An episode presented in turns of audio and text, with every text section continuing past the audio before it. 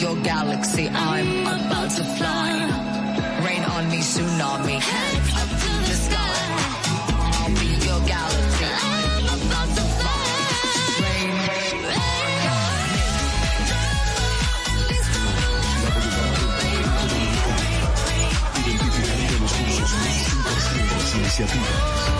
para que quienes nos representan siempre puedan mostrar lo mejor de nosotros.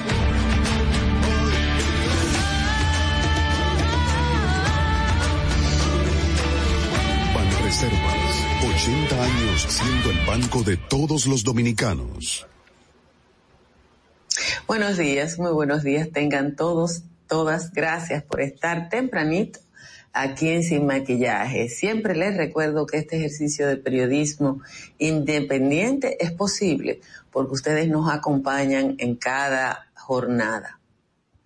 A las 4 de la madrugada, cuando recién yo termino de hacer el resumen que les hago cada día a ustedes, Guido Gómez, Mazara y el PRM eran los trending topics en Twitter.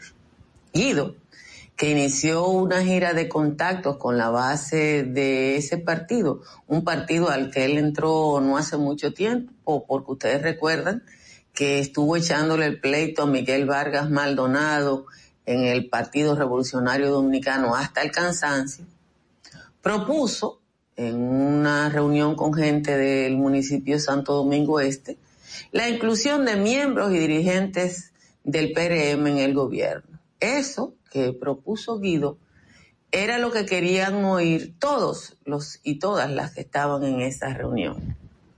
En el sur del país, la máxima dirigencia del PRM hizo lo propio en encuentros con dirigentes regionales. La gente que ha asistido a una y otra reunión, o sea, la de Guido y la protagonizada por el presidente y el secretario general del PRM, quiere lo mismo. Y eso no es ni bueno ni malo, es la realidad de un país que hace más de 200 años ve al Estado como un botín de guerra y donde el partido, el partido que acaba de salir del gobierno llevó la condición de botín de guerra del Estado a su máxima expresión. Este partido que llegó quiere lo mismo. Yo les voy a compartir ahorita las fotos que colocó el Partido Revolucionario Moderno en sus redes para que me ayuden o nos ayudemos a entender la reflexión que comparto con ustedes.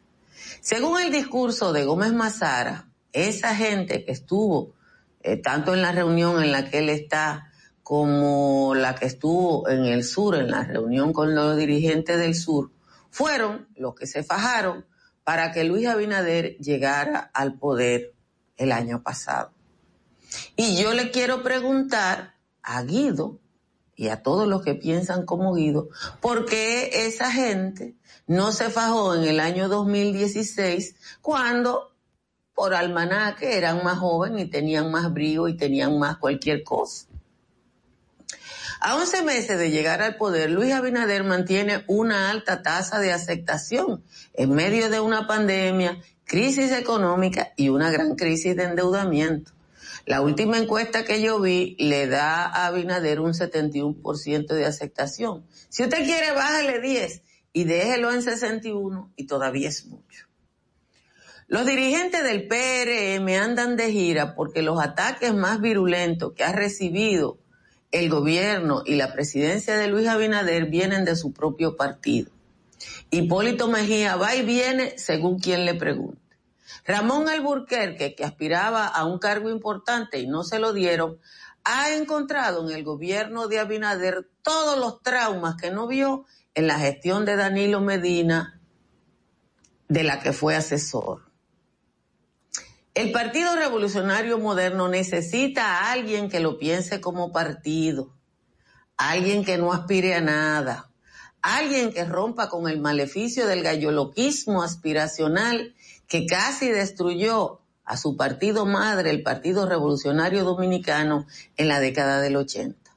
Ojalá, oigan bien que se lo estoy diciendo hoy, que varios ministros entiendan que si no son buenos ministros no pueden ser candidatos presidenciales, porque hay gente que no bien juró de ministro cuando ya cree que puede establecer la plataforma para una candidatura presidencial.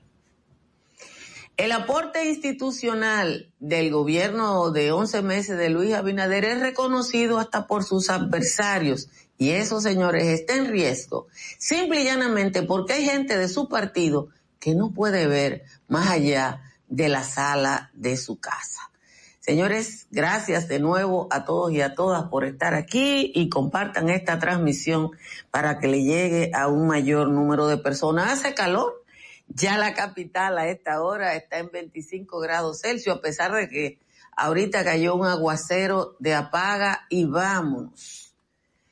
Las temperaturas en la mayoría de las cabeceras de provincia están entre 23 y 24, pero Baní, La Romana, Nagua, Puerto Plata y Santo Domingo, además de Santa Cruz de Barahona, están en 25 y Montecristi ya está en 26 con una sensación térmica de 28. En los valles altos, Constanza y Calimete están en 16.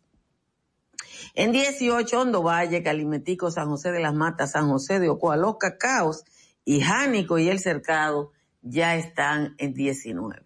Vamos a leerle el resumen con las principales informaciones nacionales e internacionales.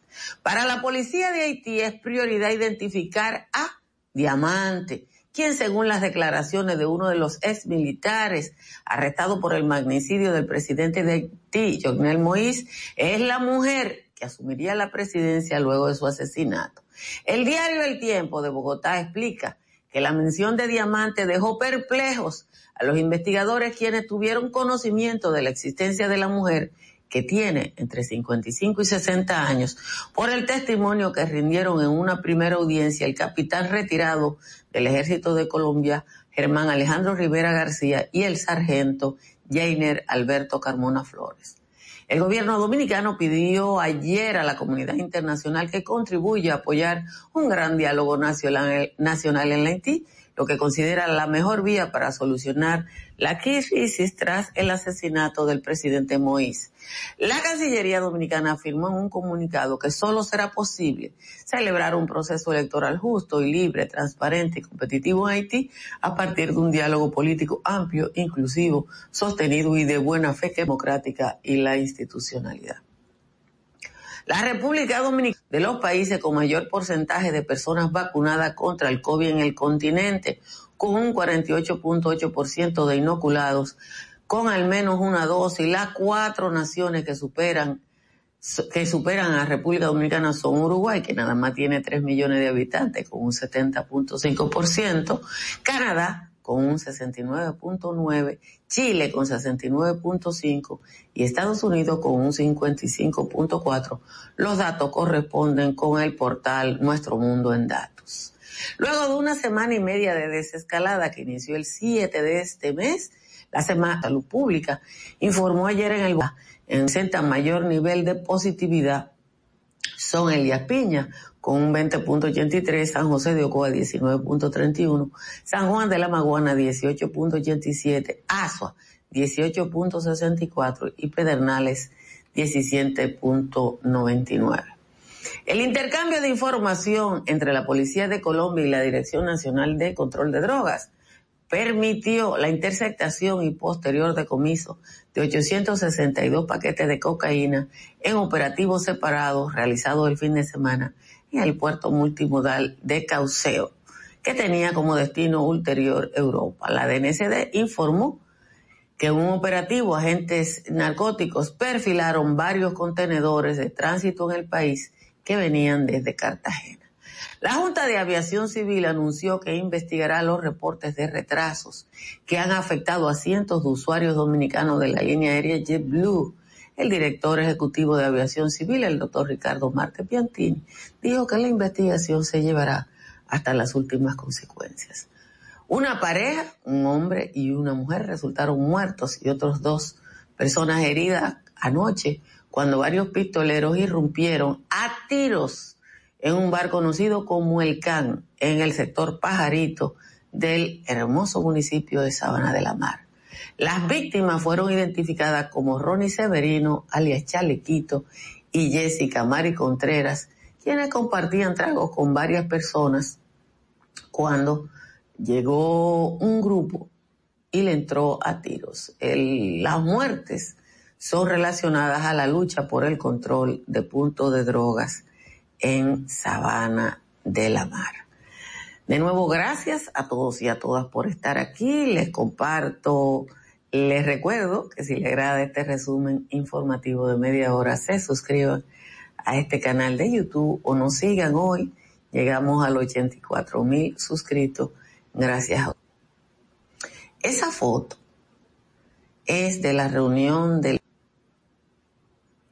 Esa foto muestra lo que es el PRM. ¿Y qué es el PRM?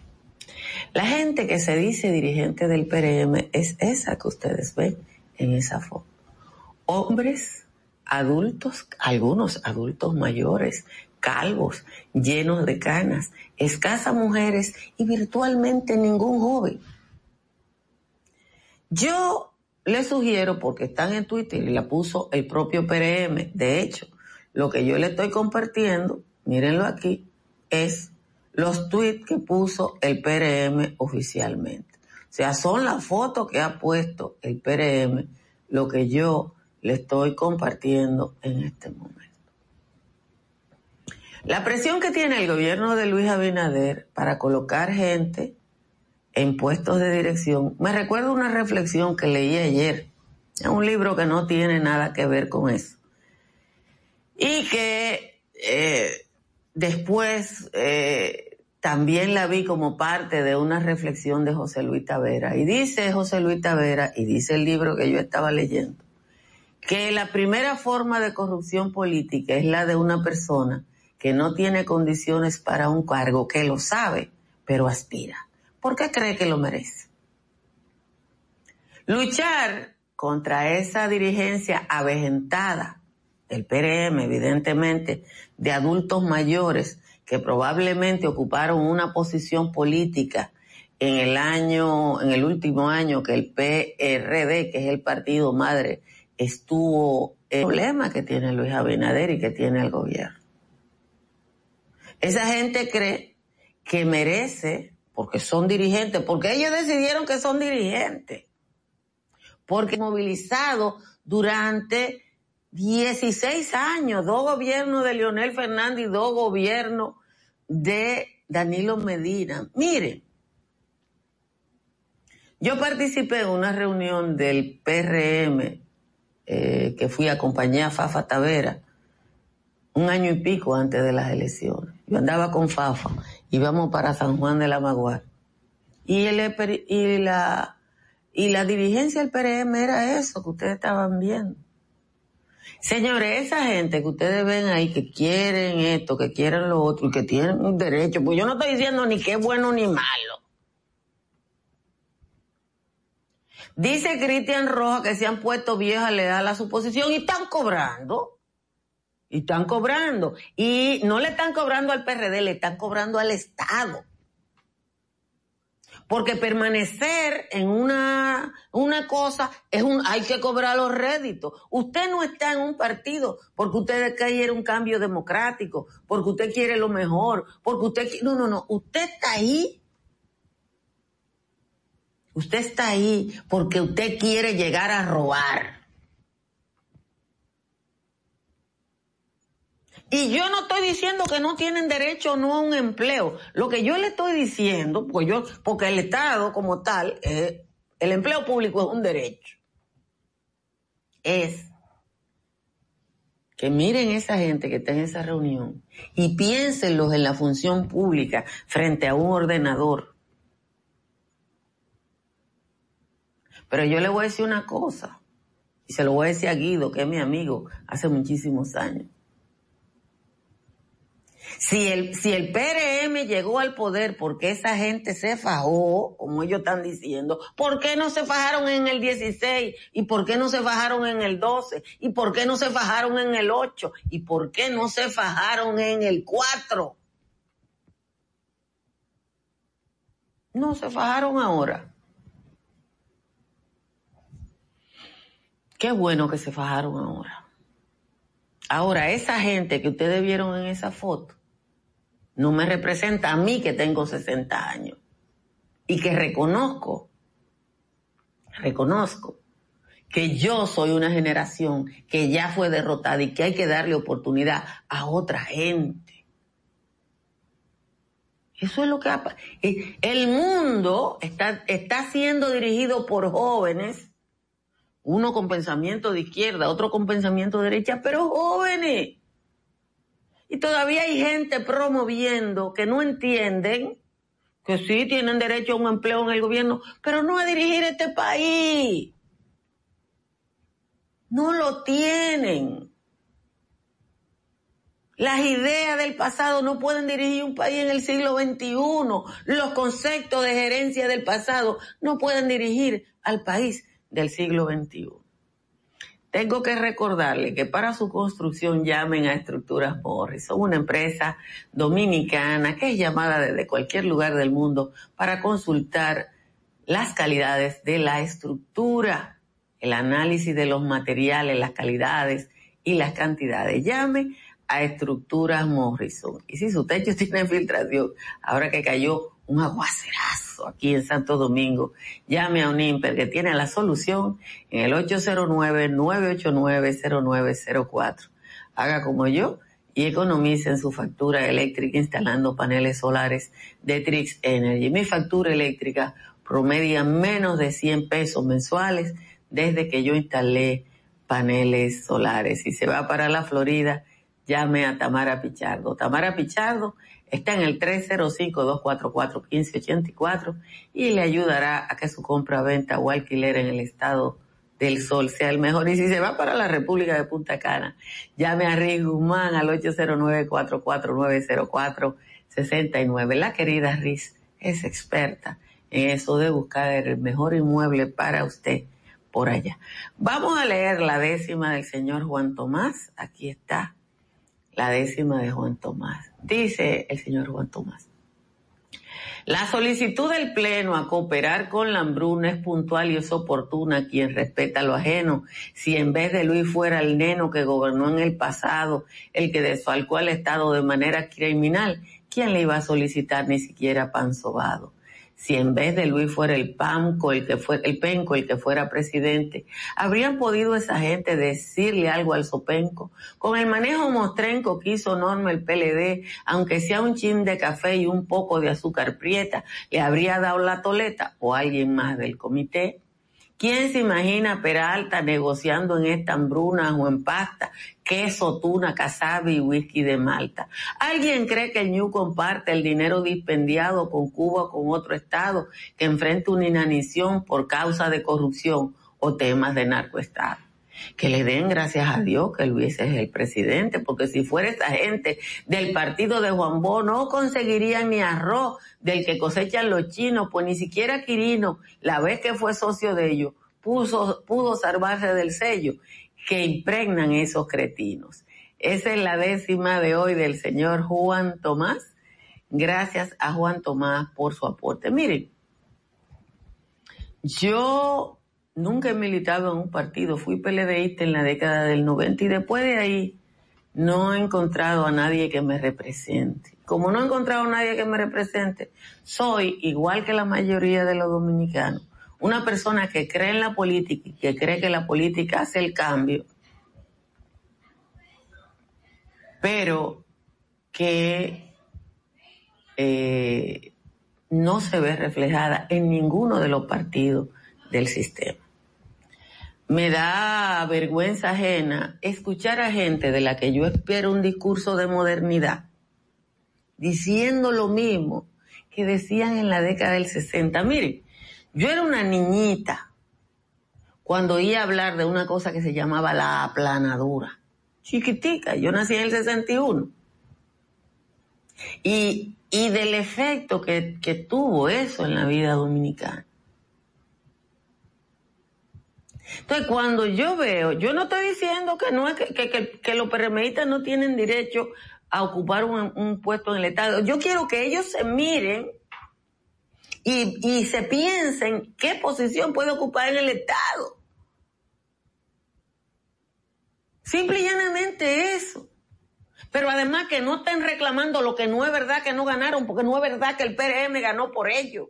Porque si hubiera ganado por ellos, gana antes. O ellos no estaban ahí. Pues ellos estaban ahí. Miren, a mí me mandaron una carta del PRM de Nueva York para que quiten a la comisionada de cultura, que a mí me da vergüenza que tanta gente se firmara un chisme. Yo conocí a la comisionada de cultura ahora cuando fui, yo no sabía quién era y no he hablado 50 palabras con ella, porque la conocí en una actividad pública.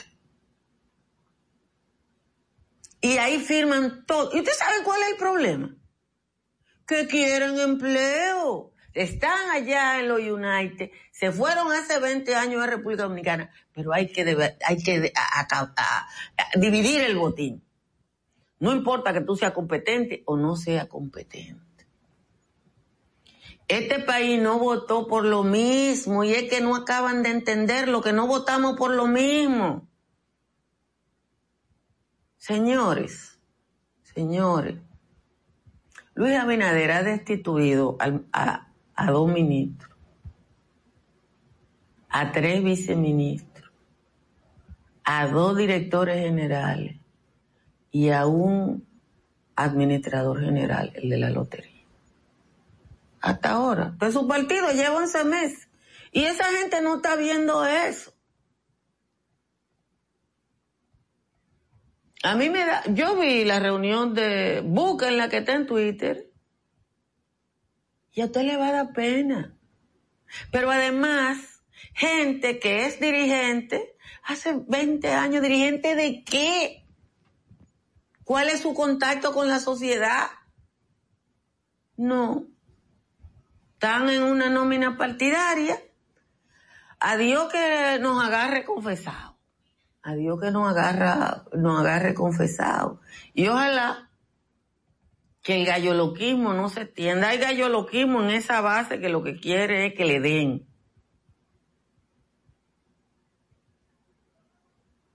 Mira lo que dice Samuel. Déjenme darle 15 minutos de fama a Samuel. Mírenlo aquí. Dice Samuel Manolo Pérez Serrano que claro que el PRM está en su derecho, claro que si ganaran, no es verdad que si la base no hacen su trabajo. Uy, ¿por qué no lo hicieron antes?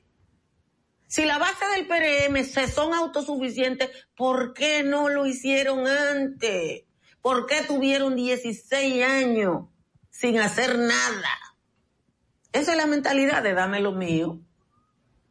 Eso es y contra eso. Eso es lo que no quieren los muchachos. Y no lo entienden. Miren, el galloloquismo. Ah, esa blusa, pues esa blusa, yo te sabes, yo estoy entrenando hoy. ¿Verdad que me queda bonita mi blusa? Marisol va a estar contenta que me la regaló. Hubieran ganado en el 2016 o en el 2012, pero esa base, en el 2016,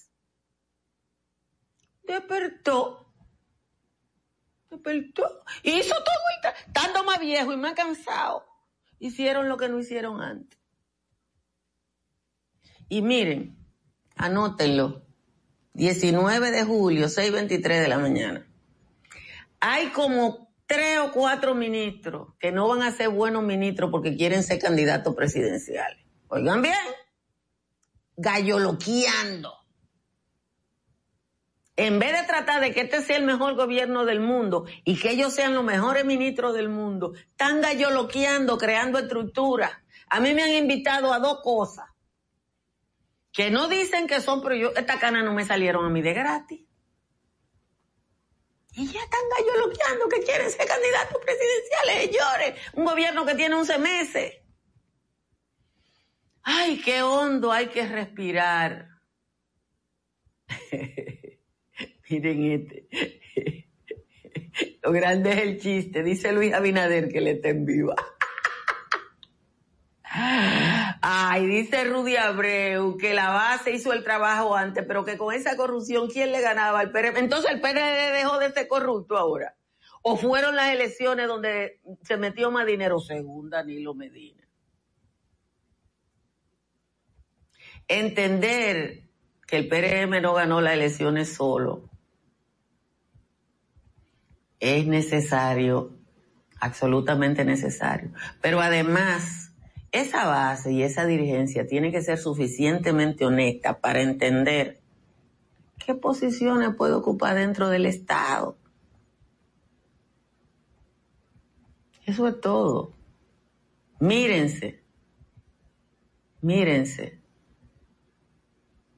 Señores, gracias a todos y a todas por estar aquí. Compartan esta transmisión para que le llegue a un número mayor de personas. Yo estoy acostumbrada a que me digan hasta de lo que me voy a morir, porque yo lo que soy es periodista y yo no tengo que ser monedita de oro. Vamos a juntarnos en un momentito con los compañeros Natalie, Angeli y el Papilín en Sin Maquillaje y Sin Cuento. Sabemos que estás cansado de escuchar tantas. Por eso nace Sin Maquillaje y Sin Cuentos. Tus mañanas ahora serán más frescas e informadas con el equipo de profesionales. A Altagracia Salazar, Natalie Faxas, Angeli Moreno y Giovanni Díaz en Sin Maquillaje y Sin Cuentos. Sin Maquillaje.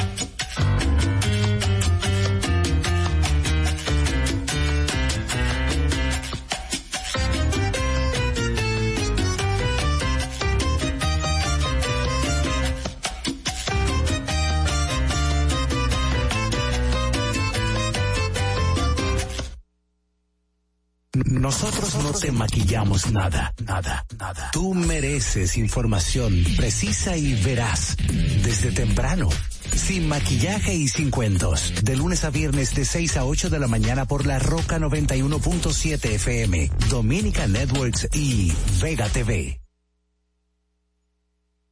Y ahora en Sin Maquillaje presentamos el comentario de la periodista Natalie Faxas. Buenos días amigos, gracias por continuar en esta entrega nueva de Sin Maquillajes y Sin Cuentos. Recuerden que estamos en la emisora La Roca 91.7, también en YouTube a través de los canales de Altagracia Salazar, en nuestras redes sociales, en Instagram, Sin Cuentas y Sin, sin Maquillaje y Sin Cuentos, y también a través de Vega TV y Dominican Networks. Gracias, señores, por continuar una mañana más este lunes 19 de julio del año 2021. El, el, este fin de semana, en el día de ayer, pues algunos medios de comunicación se hacían eco de cómo se encontraba la frontera, algunos puntos fronterizos de importancia en el intercambio comercial. Y precisamente de eso quiero hablarles un poquito porque ayer estuve viendo algunos números de la balanza comercial entre República Dominicana y Haití y quiero un poquito explicarles cómo, cómo funciona para, pues para, para que vean un poquito el impacto que tiene el comercio entre República Dominicana y Haití. Se estiman que hay por lo menos unos 17 mercados binacionales. De esos 17 hay claro, hay algunos que son muy conocidos, que son el, y, son los más importantes, se le da jabón, el, paso que eh, el, el, mercado binacional que está en Dajabón, en, en el punto de Pedernales y eso, pero a lo largo de la frontera eh, se estima que por lo menos 17 puntos y un, comercio importante se desarrolla eh, pues en nivel informal es una dinámica eh, de informalidad pues que prima en, en este comercio bilateral, pero hay unos números oficiales, eh, unos números em, que estima, que hace, que registra la Dirección General de Aduanas en ese intercambio, que es lo que yo les voy a compartir en el día de hoy.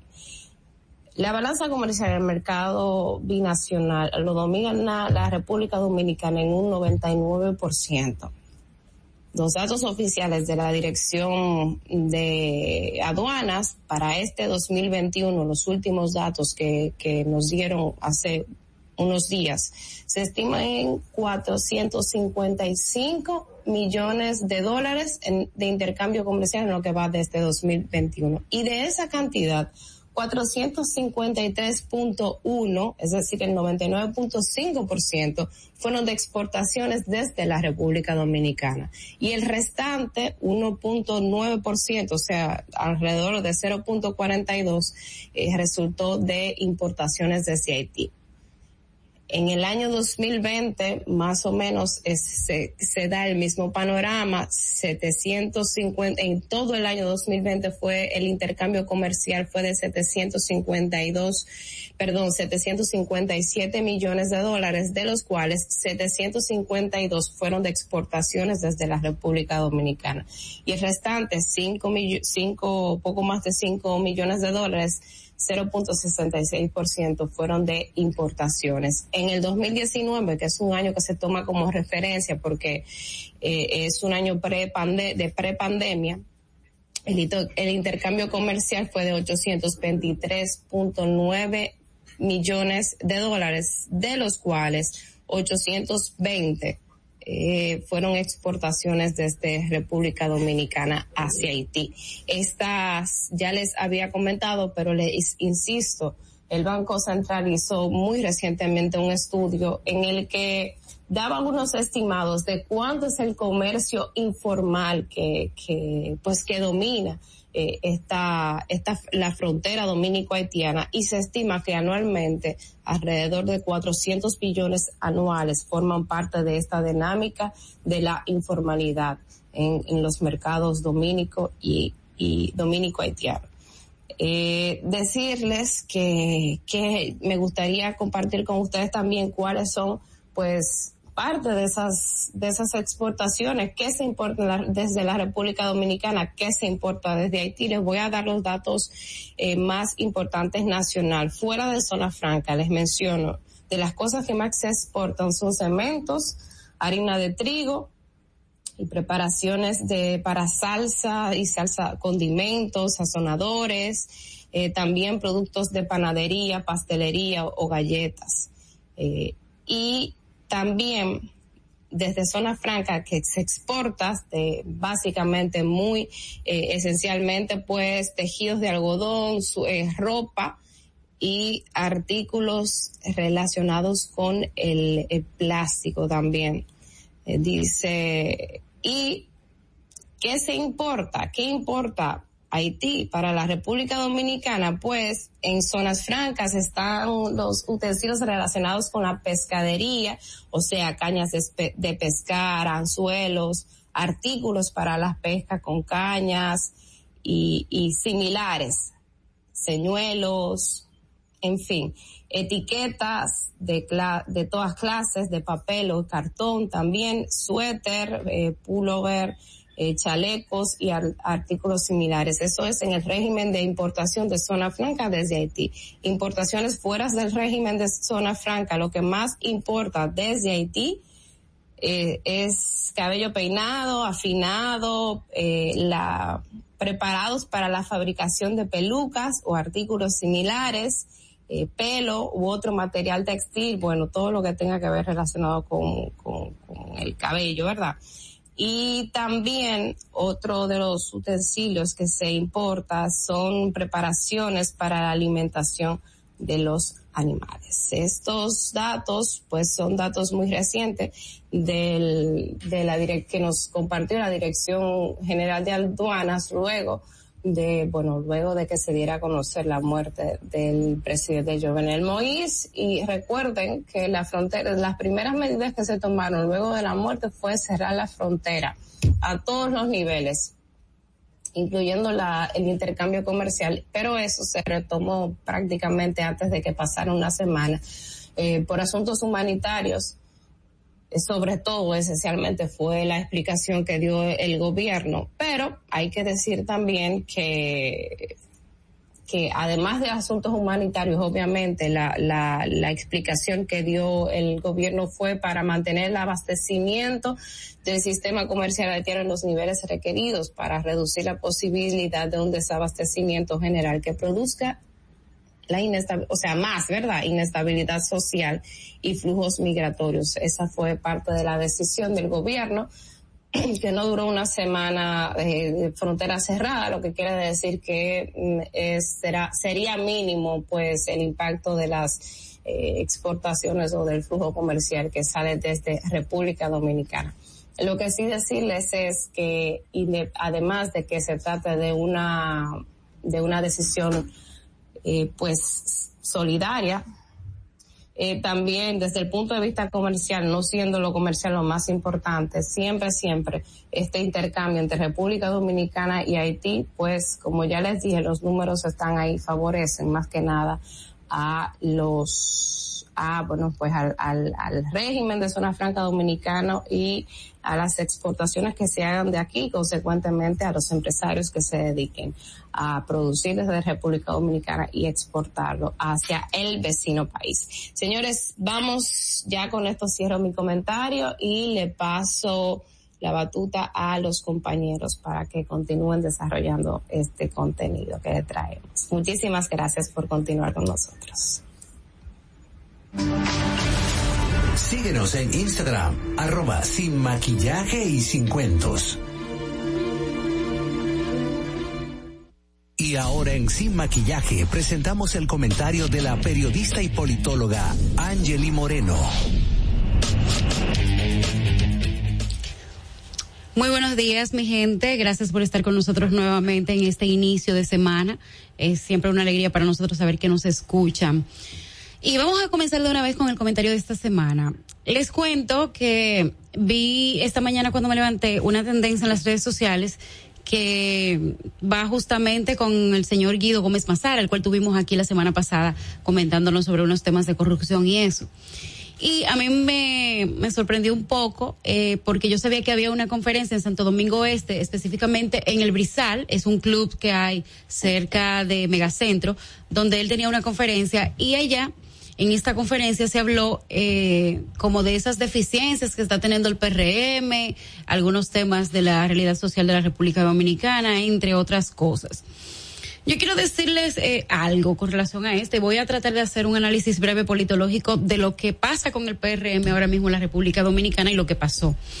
Miren, hay dos libros que explican lo que está pasando a nivel general en la República Dominicana y en el mundo. El primer libro que les voy a recomendar que lean es eh, partidos políticos un estudio sociológico de las tendencias oligárquicas de la democracia moderna. Es de Robert Mitchers. Y el otro libro que tienen que estudiarse para entender la realidad social política dominicana y de otros países es el libro que ya hemos dicho mucho aquí, que es eh, Redes de Indignación y Esperanza de Manuel Castells. El hecho de que, de que, el Partido Revolucionario Moderno esté ahora mismo colocado como eh, partido que administra el, el, el Estado como gobierno dominicano, se debe a tres cosas principales. Primero, a que hubo una ruptura del partido que estaba dominando en ese momento, que era el PLD, y que sin esa ruptura, señores, yo realmente no hubiese divisado el posicionamiento del PLD, del PRM como, como, como gobierno. Eh, eso es lo primero. Lo segundo es la unión del pueblo a favor de pedir que salga el PLD del poder. Es lo segundo. Y lo tercero que tuvo una gran eh, incidencia para que el PRM llegue al poder es lo mal que lo hizo el PLD a nivel de eh, persecución de la corrupción y la impunidad, manejo de los recursos públicos durante los 16 últimos años que estuvo en el Estado. Mencioné ahí tres cosas fundamentales que hicieron que el, que el PRM salga del poder. Sin embargo, no pensioné el PRM en sí como partido para que salgan, eh, para que, para que ganen las elecciones porque el PRM como partido todavía estaba muy prematuro, a mi entender, para llegar al poder, pero se dio, o sea, se dieron estas circunstancias que hicieron que de una forma u otra el PRM llegara a lo que hoy es el gobierno de la República Dominicana. El PRM parte de, la militancia del PRM no ha entendido todavía eso. Yo pensé que cuando Guido hablaba la semana pasada aquí, que decía justamente cosas de estas que estamos comentando ahora, Guido realmente entendía lo que, lo que había pasado en el PRM, porque él dice, el PRM no ganó por la militancia, sino por el apoyo de la sociedad civil que se empoderó en, en favor de. Y ese tipo de cosas yo entendí, o dije, bueno, dije, wow, qué bien que no solamente el presidente de la República, Luis Abinader, y dos o tres más que están dentro del partido hayan entendido cuál realmente es la génesis de que ellos estén en el poder. Y eso me, me, me llenó de mucha satisfacción. Pero al parecer no se ha entendido todavía qué sacó al PLD del poder y qué mantuvo al PRM en el poder. Lo primero que hay que decir es, el PRM no llegó al poder. El PRM, la gente no votó directamente, en su mayoría por el PRM. La, la, gente votó en contra del PLD.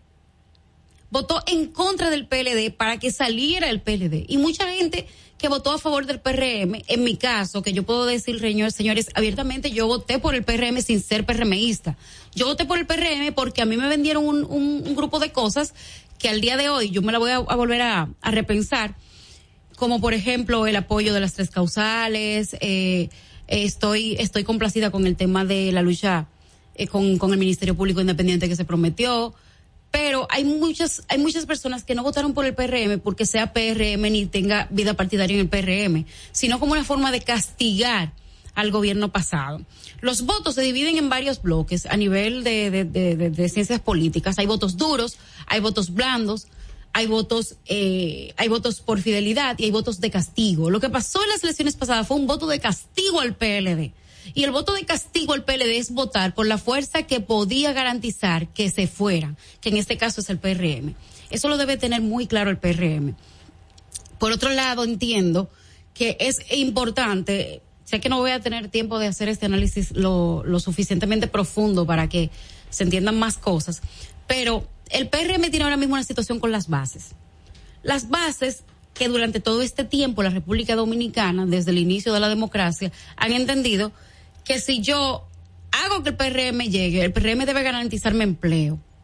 Porque eso es lo que se ha vendido. Yo estoy de acuerdo en que así como el presidente se, se, se candidateó para ser presidente, hay unos que se candidatearon para ser barrenderos, o se candidatearon para ser secretaria, o se candidatearon para ser choferes. Eso está bien. Ahora bien, ¿qué tanto de ser chofer tiene un perfil para ser chofer? O sea, debe de tener en cuenta las bases que no es eh, solamente usted aspirar a un puesto, sino también tener las condiciones para usted aspirar a ese puesto.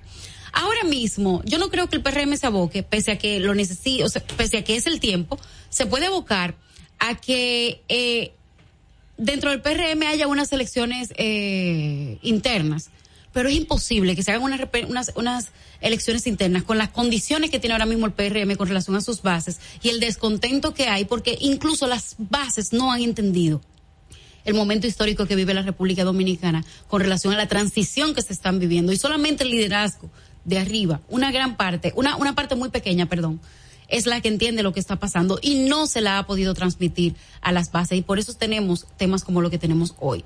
A un Guido Gómez Mazara yendo a picar en Río Revuelto donde sabe que justamente las bases tienen estas carencias y justamente estas cosas es que vuelve a proponer en una gira que para mí no es más que una eh, gira de candidatearse a lo que sea dentro del Partido Revolucionario Moderno. Vamos a pasar ahora con el comentario de nuestro compañero Giovanni Díaz y continuamos aquí luego para el debate de estos temas. No te pierdas ni un momento de lo que pasa en nuestro programa. Nos puedes ver en vivo a través del canal de YouTube de Alta Gracias Salazar. Suscríbete, dale like y comenta. Sin maquillaje. Sin maquillaje presenta el comentario de Giovanni Díaz. Buenos días, buenos días a esta gente que nos sigue siempre por la 91.7 como emisora matriz, así como por los canales de eh, YouTube. Gracias Salazar, en Vega TV Canal 48 y 52, eh, 48 eh, de Claro y 52 de Altice, así como en nuestras redes de Instagram, ¿no? En Sin Maquillajes y Sin Cuento. El día de hoy nuestro comentario tiene un objetivo central y es quizás allanar el camino, pedir, rogar, dejarle entender a el gobierno dominicano, al Estado dominicano, que hay cosas que no admiten mirar para otro lado. Y nos estamos refiriendo puntualmente a la, al hilo comunicacional, al objetivo que aparentemente se traza dentro de la prensa internacional respecto a lo que sucedió en Haití, ¿verdad? Al magnicidio. Bueno, pues resulta que nosotros tenemos en primer lugar que agradecer eh, hasta las intenciones en principio que se han trazado desde, Colombia, que yo quisiera tener una prensa como la que tiene Colombia, quizás hasta autoridades como las que tiene Colombia, sobre todo en cuanto al respeto a su Estado, en cuanto a que cuando hay una campaña que puede hacer daño reputacional a su país, pues entonces esta gente ha sabido ponerse a la una. En cuanto a la prensa, ellos han sabido tratar de limpiar su país y no obstante, quienes hicieron todo lo que hicieron, donde se hizo todo lo que se hizo, son colombianos, se contrataron o se buscaron en Colombia, son efectivos colombianos, son personas que están retiradas, otras que tienen contacto con sus organismos de inteligencia. Sin embargo, son los colombianos los que están escribiendo el guion, los que dicen hacia dónde se va. Y bueno, yo cuando tenga mi país afectado por una campaña o por lo que sea, aunque aquí campaña es cualquier cosa a la que usted no le quiere dar respuesta o no puede porque no tiene el talento. Yo quisiera que alguien salga a hablar por la República Dominicana, porque fíjese usted, resulta que los que cometieron el magnicidio estuvieron tres meses aquí. Resulta que a la luz de la prensa y de lo que se dice se planificó aquí. Lo buscó la empresa de Gonzalo. Lo buscó, lo trajo, lo llevó. O sea, entraron por aquí, estuvieron frente al palacio, fueron al Faro Colón. Eh, yo no sé si se metieron en la cueva de los tres ojos. En fin, hicieron de todo. Y toda esa es la narrativa internacional que los medios de aquí, que son el copy and paste, Desgraciadamente, uno tiene que hacer la autocrítica. Pero hombre, Noticias Caracol ha escrito el guion de por donde el asunto. La policía colombiana da más parte. Yo pienso que las informaciones que rinde hasta la policía haitiana.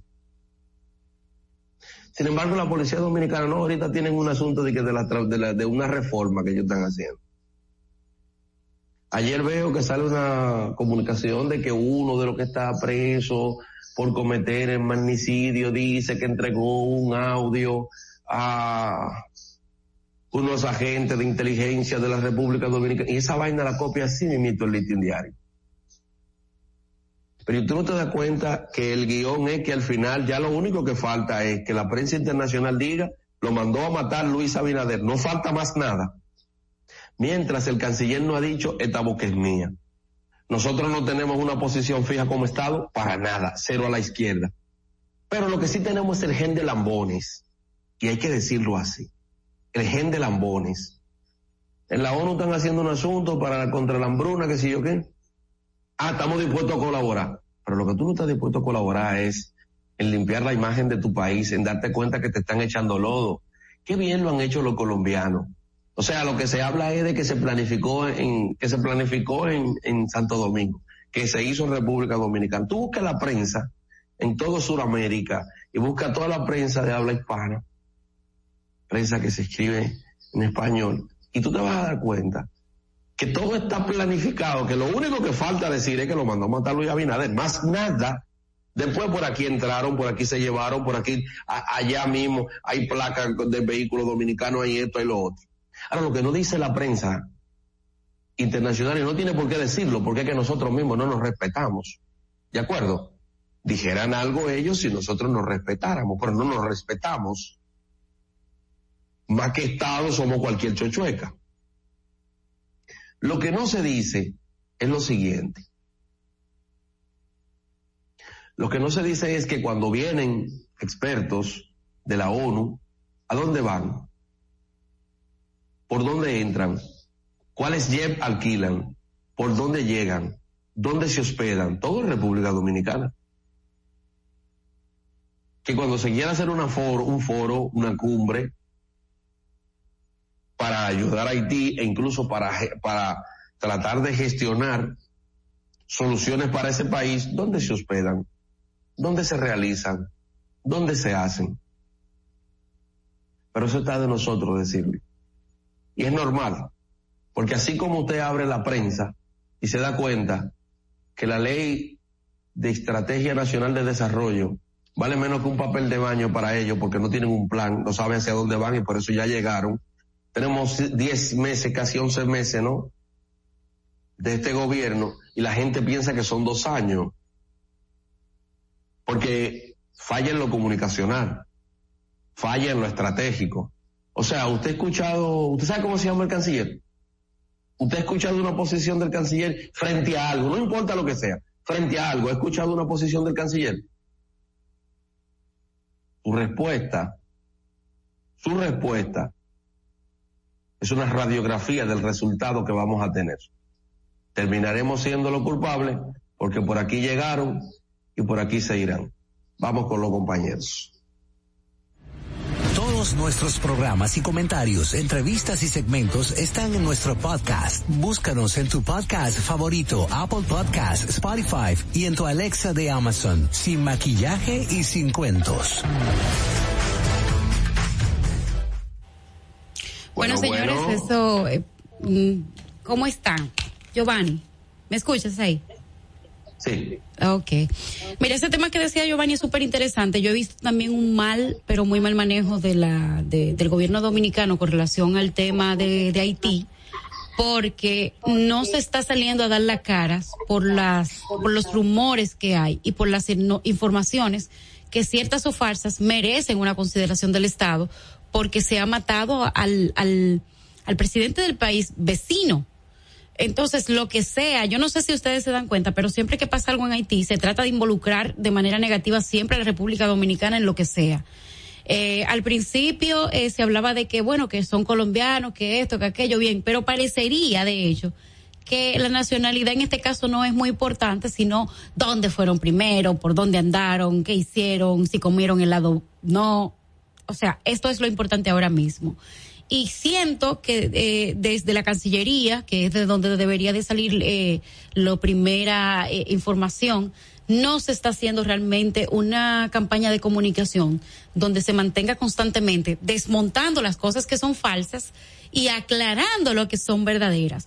Yo de, yo de hecho decía, mira qué bien, todavía el PLD sigue teniendo esa buena forma de hacer comunicación porque vi que lo de Elidosa salió y en menos de seis horas ya estaba aclarando lo que ocurrió con relación a, a, Elidosa. Y lo que hicieron fue que buscaron un background, el bagaje que ha tenido Elidosa con relación al servicio que ha ofrecido eh, a Haití con relación a transporte aéreo.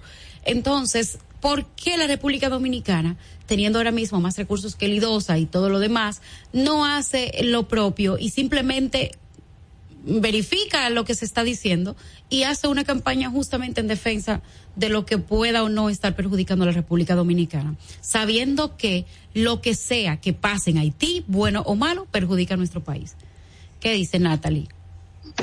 Bueno, yo te acabo, en mi comentario te acabo de dar los números de cómo afecta, de, bueno, de cu- cualquier cosa, de los números desde la perspectiva económica, que la perspectiva económica en con relación a Haití es una perspectiva y, y quizás no sea la más importante. Yo te estoy dando los números porque son los números que tengo ahí, eh, pero obviamente hay una perspectiva relacionada con lo social, relacionada con eh, lo político y una perspectiva de crisis que cuando suceden este tipo de incidentes, pues evidentemente eh, el país que más eh, eh, queda afectado o tocado frente a cualquier situación es obviamente la Yo creo que ustedes, eh, eh, yo creo que ustedes están partiendo del supuesto de que Colombia está desarrollando una campaña y no estoy de acuerdo. No es una campaña de, Co- de Colombia como Estado. Es la competencia por la calidad De la información, de los medios de de Colombia, comunicación. donde los medios tienen recursos. Y aquí no. Aquí no hay un solo corresponsal dominicano en Haití, el país que está ahí al lado. Porque los medios dominicanos no invierten y lo que somos, Natal y yo, que hemos sido reporteros, sabe que uno se va para Santiago y le dan 200 pesos para que uno coma frito con salami en la carretera. Colombia, El Espectador, la revista Semana y El Tiempo mandaron equipo periodístico para Haití y tienen corresponsal en Washington. Y tienen fuente del FBI y fueron a Miami. Y, y están presentando los datos del sumario de la investigación del juez de instrucción de Puerto Príncipe que ningún medio dominicano tiene, pero no lo va a tener porque no hay nadie allí para buscarlo. Entonces no es una campaña de Colombia, es calidad periodística que, que, que implica gastar dinero. Aquí tú lees todos los periódicos y dicen lo mismo. Porque simplemente lo que han hecho es copiar lo que ha dicho eh, Colombia. Una cosa, hasta cuando nos referimos al, al concepto de campaña, es una campaña por cuidar la imagen de su país. Y para nosotros es una campaña porque tiene un objetivo estratégico puntual. De hecho, sale el presidente y dice los derechos, de, protéjanle su derecho, ¿verdad? Pero sale el espectador y dice vamos a buscar la verdad. E incluso lo que se dice en Haití se contrasta. Por eso yo decía, bueno, Pero eso es periodismo. eso no es una campaña. Giovanni, eso es periodismo. Lo que quiero decir es que ellos no tienen una campaña contra nosotros, no es lo que he dicho. Ellos tienen una, ellos han hecho una investigación por contrastar la calidad de lo que está saliendo conforme a lo mismo que dicen las autoridades haitianas. Lo que hacen los medios aquí es ser, no tengo un calificativo, pero es copy paste solamente. Ya tú dijiste copy paste. Mira, que dijeron, que allí dijeron. Eh, en ese caso. Totalmente. Sí, pero también no hay una, perdón. déjame hablar un poco eh, desde la perspectiva periodística y yo creo que eso lo hemos tocado en otras ocasiones. También Altagracia ha hablado de eso y te he respondido con quizás con la misma retórica es muy difícil tú hacer periodismo de calidad cuando tú sales a un servicio, un reportero de televisión tiene tres o cuatro servicios. Lo más que le te va a hacer es sacar las declaraciones de los principales e irse a hacer su historia para sacar la esencia de lo que se dijo y noche en un, en un repucoso. Es muy difícil, es muy difícil tú hacer un trabajo de calidad sobre un servicio, sobre un servicio, si tú lo que estás ahí es un, es un ratito. Mira, mira quiero hacer un comentario, espérate Natalie, porque la gente dice lo que le sale de la barriga. Y a mí eso me irrita. Dice Luis Gómez, vamos a darle sus 10 minutos de, de segundo de fama. Que Colombia quiere limpiar su imagen en base de mencionar a República Dominicana. Colombia no quiere limpiar ninguna imagen, nada. Colombia tiene el mejor ejército de América Latina porque tiene 50 años con una guerrilla. Y ese ejército entrenado por Estados Unidos todos los años libera una cantidad de guardias. Porque allá hay que cumplir con la ley y hay que jubilarse en un momento. Y el Colombia no está diciendo que sus guardias eran buenos, no, está diciendo lo que pasó. Es que nosotros no tenemos prensa que invierte en investigar como ellos han hecho. Que eso, señores, le- lean la memoria de Gabriel García. Pero Altagracia, En, en correlación a eso que Eh, dice Altagracia, yo pienso que es verdad, la prensa no está haciendo la labor que debería hacer invirtiendo en los periodistas, pero el Estado en sí también tiene una labor de defender lo que está pasando, porque por ejemplo, cuando implican a que ¿Pero defender de qué? decir las informaciones que tiene, porque dicen, por ejemplo, que estas personas hicieron un recorrido a la República Dominicana. Salir el es que Estado lo decir, hicieron. pero qué debe La de única manera de entrar a Haití es por República Dominicana. Exactamente, La entonces- primera dama se fue por aquí. Exacto, entonces Haití se fue por aquí. entonces qué es lo que está qué es lo que que debe esa ser es la verdad. Exacto, ¿qué es lo que debe entonces ¿Cuál ser es el problema, Nat, eh, Angeli? ¿Cuál es el problema de que todo el mundo tenga que entrar por aquí porque el aeropuerto de allá tiene tres o cuatro vuelos? Exacto. Lo que pasa es, Y no se Altagracia, ha recuperado que es del justamente, es justamente decir eso. ¿Y cuál es la posición? Espérate, espérate, Giovanni, déjame explicarle esto a Altagracia. Yo pienso que justamente, Está en un documento que salió ayer, Diálogo, un documento de la Cancillería de ayer. diálogo. Es que eso es lo único. ¿Qué es lo que se puede? Mira, ustedes son muy jóvenes. Ahora es salió de que diamante. Miren, las únicas elecciones decentes que ha tenido Haití lo organizó una mujer que murió hace un par de años. Se llamaba Ertas Pascal Trujillo. Esa señora, Erta Pascal Trujillo, organizó las elecciones de la que devino la presidencia de Jean Bertrand Aristide después de toda la dictadura del golpe de estado de abril, del golpe de estado de de la del golpe de estado a Manigá, de todo, después de toda esa varaunda de Haití. Una jueza de la Suprema Corte de, Haití, Erta Pascal Trujillo, fue designada en un diálogo, organizó unas elecciones y le dio el periodo de mayor estabilidad a Haití. Yo pienso que probablemente quieran repetir el ejercicio. Pero miren, yo no he sentido a la República Dominicana aludida en nada porque todo lo que han dicho es verdad. Voy, eh, eh, vamos a ir al tránsito y vamos a continuar justamente con donde estamos dejando el debate para, para darle a la gente la información. Fernando. Tiempo. Ya está. Buenos días. Encuentra el tráfico hoy lunes 19 de julio, 7 de la mañana. Se registra tráfico en alto total en Avenida Charles de Gaulle y tráfico pesado en Avenida Emma Balaguer, Los Guaricanos. Recomendamos a todos los conductores de tomar vías alternas para evitar los entaponamientos. En el estado del tiempo para el Gran Santo Domingo estará mayormente nublado con una temperatura de 24 grados y una máxima de 30 grados. Hasta aquí el estado del tráfico y el tiempo. Soy Nicole Tamares. Continúen con Sin Maquillaje.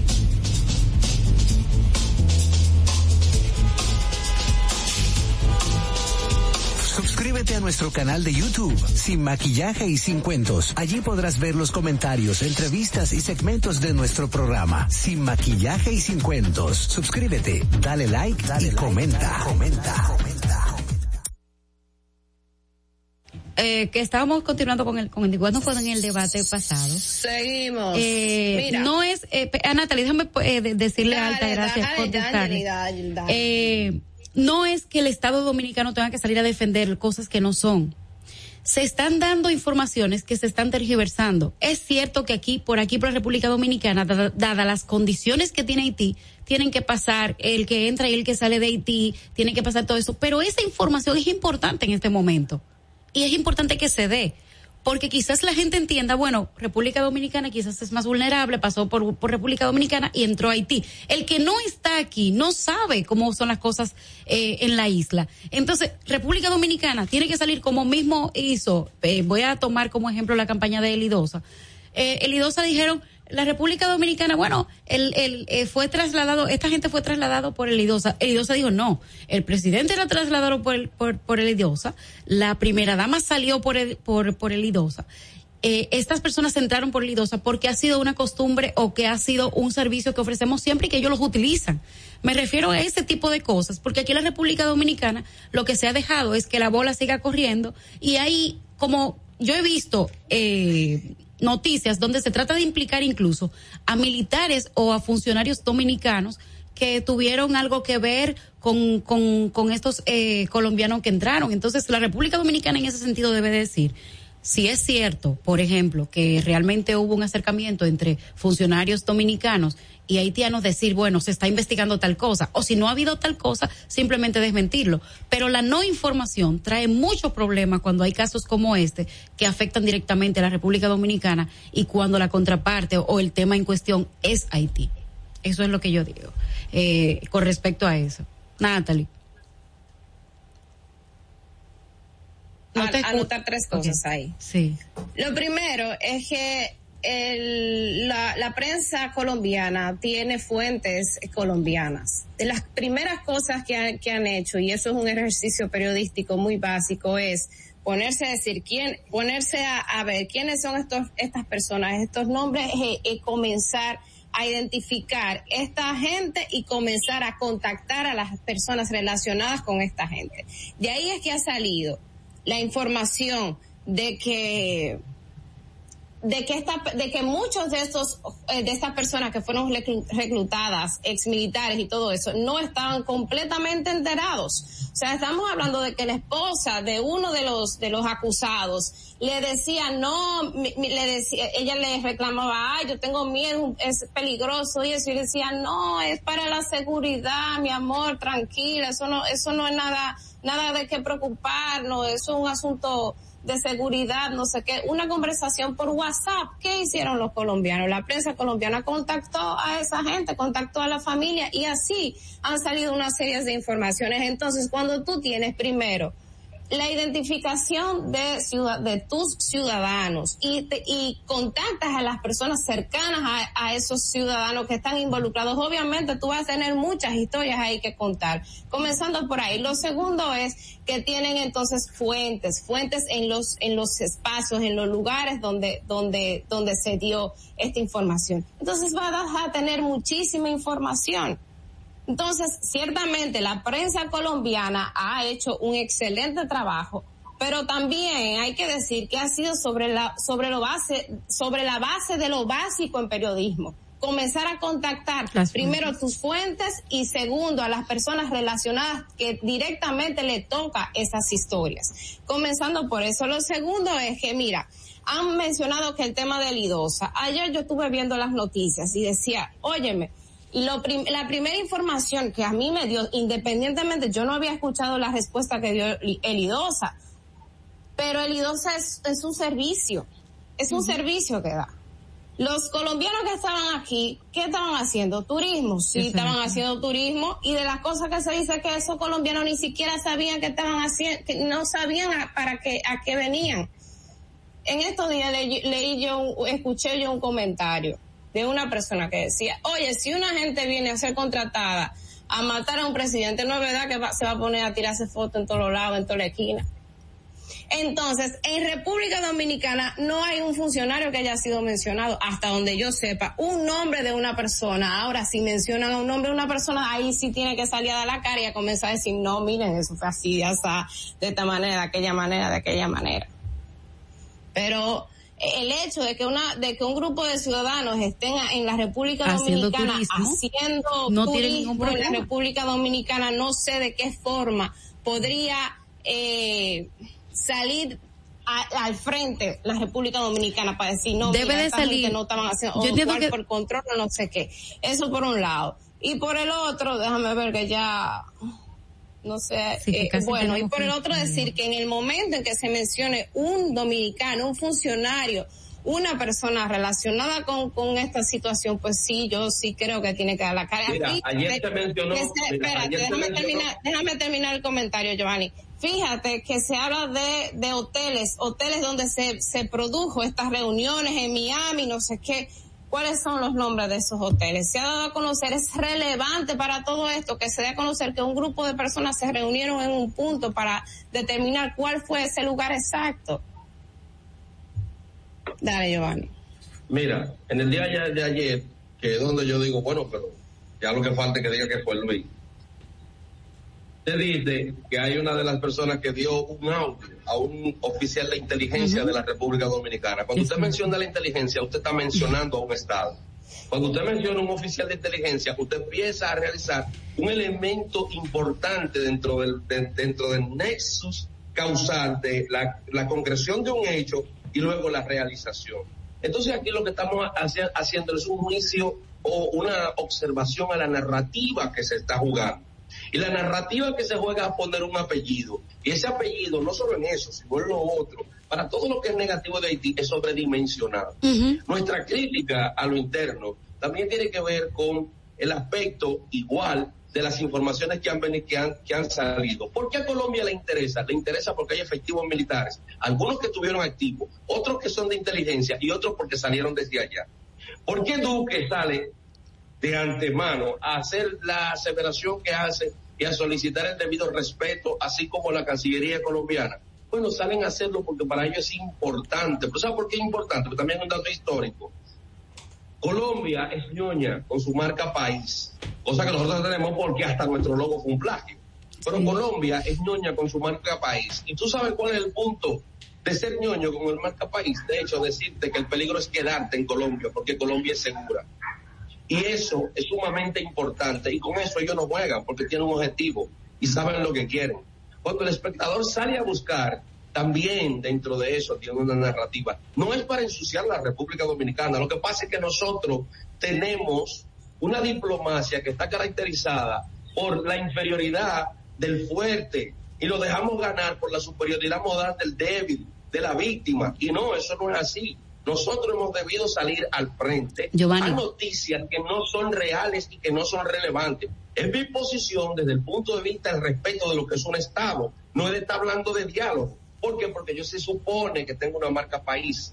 O sea, tú tienes diarios norteamericanos que dicen y que incluso presentan la foto que donde se eh, reunieron o cualquiera de las pendejadas esas fue en un hotel en Miami. Sin embargo, de hecho, tú tienes diarios nacionales que te dicen que no, que se reunieron aquí, Aquí. y que se planificó aquí, Aquí. y que se buscó aquí Sí. y que entraron por aquí y que vinieron por aquí y que lo sacaron por Sí. aquí. Como sale todo, entonces, ¿qué es lo que tú tienes que hacer? También sobredimensionar desde el punto de vista de Estado de que muchas de las cosas, por ejemplo, Mira, algo, por aquí que se entra y se sale. Giovanni. Pero entra lo malo, pero también entra lo bueno. Hasta yo lo y me cuido. Te escucho, Ana. Mira, en la clase que yo doy, yo le prohí, les recomiendo a las empresas que con las que yo trabajo que reaccionen. Porque el que reacciona en comunicación asume el discurso del otro, no el propio. Todo el que reacciona pierde en comunicación. Los periódicos dominicanos, en el caso específico del Listín Diario, que lo voy a decir con nombre y apellido, el Listín Diario es la voz de Leonel Fernández. Todo el mundo lo sabe, yo no me lo estoy inventando. Eh, Leonel Fernández representa el sector más conservador de la vida dominicana porque él decidió ser el representante del conservadurismo. Y el conservadurismo dominicano se crece frente a Haití porque es su único discurso. Porque aquí ningún ladrón ni ningún conservador se enfrentó a la corrupción. Su único tema es el cuco haitiano, que es un problema porque el estado de debilidad y de pobreza de Haití es un problema para nosotros. Pero ellos no tienen otro discurso. ¿Tú crees que los periodistas del listín diario que insisten todavía en la foto del hotel o de Diario Libre, no leyeron los periódicos americanos que tú leíste? No leyeron. Pero los jefes del periódico dicen, no, hay que decir que es la República Dominicana porque hay que mantener ese cuco. Cojan lo que está diciendo la gente en el chat. Alta. Ahora, ahora mismo, aquí nosotros hablando pluma de burro. y la gente insistiendo, porque la gente se acomoda. El pueblo dominicano, Balaguer, primero Trujillo y después Balaguer, y después Leonel Fernández más que nadie, tuvo el cuco haitiano como la manera de un sistema de control de la población. Y nosotros no vamos a romper eso. Ahora, el Estado Dominicano no puede reaccionar. ¿Y por qué Duque ha sido tan intenso? Porque el jefe de los paramilitares está retratado con él como 10 veces. No es por la marca País Colombia, es la marca Duque. Es que están asociando al jefe del Estado colombiano al jefe del grupo que cometió el magnicidio. Y la prensa colombiana la pone, porque la prensa de Colombia no es como la de aquí. Yo quiero hablar de los resultados, eh, respirar para decirle a Natalie que me encantó su análisis del comercio, pero te voy a decir una cosa, Natalie. En los datos de aduana del comercio binacional con Haití, no están los datos de los mercados. La, la iglesia, bueno, un centro de la iglesia católica en Santiago hizo hace unos años un estudio de los mercados, hace seis o siete años. En esa época los mercados binacionales manejaban alrededor, según los investigadores, de 12 mil millones de pesos. Los datos de aduana no se corresponden con lo que pasa en los mercados binacionales, sino con las operaciones que pasan por aduana, que son el, las exportaciones en gran escala, lo que cruza en Patana, lo, que cruza en lo otro. Lo que dijo el presidente de la Asociación de Comerciantes de Jabón es que en promedio cada día de mercado mueve entre 70 y 80 millones de pesos en la jabón. Pero esas no son compras que pasan por aduana porque la haitiana que compra... Hay un problema. Ya, ya, ya se escucha bien. Se escucha bien. La haitiana que compra 20 libras de arroz y un paquete de espagueti no, no firma un registro aduanero. La haitiana que compra 10 cartones de huevo y 20 pollos, que yo la he visto llevándola, no hace un registro aduanero.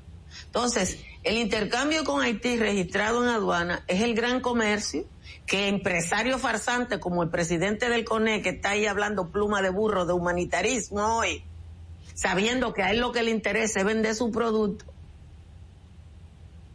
Mientras más pobre sea Haití, más negocio hacen los empresarios dominicanos, porque Haití no produce nada. Uno tiene que respirar muy hondo para enfrentar la farsa de una sociedad que se niega a ver las cosas y que se siente cómoda. ¡Ay, ayuda humanitaria! No, negocio. El, el ayuntamiento de, de, de Dajabón publicó ayer que el mercado binacional ahora va a ser todos los días. Y que va a ser todos los días, y eso es lógico, porque así va se va a acumular menos gente en medio de la pandemia, porque la persona, la cantidad de personas que vienen un solo día es mucha. Pero miren, eso lo pidieron los más ricos de este país, que son los que están en el Cibao, o asociaciones desde San Francisco hasta Mao. Los vendedores de arroz, los vendedores de pollo, los vendedores de huevos, los vendedores de pasta alimenticia, los vendedores de plástico.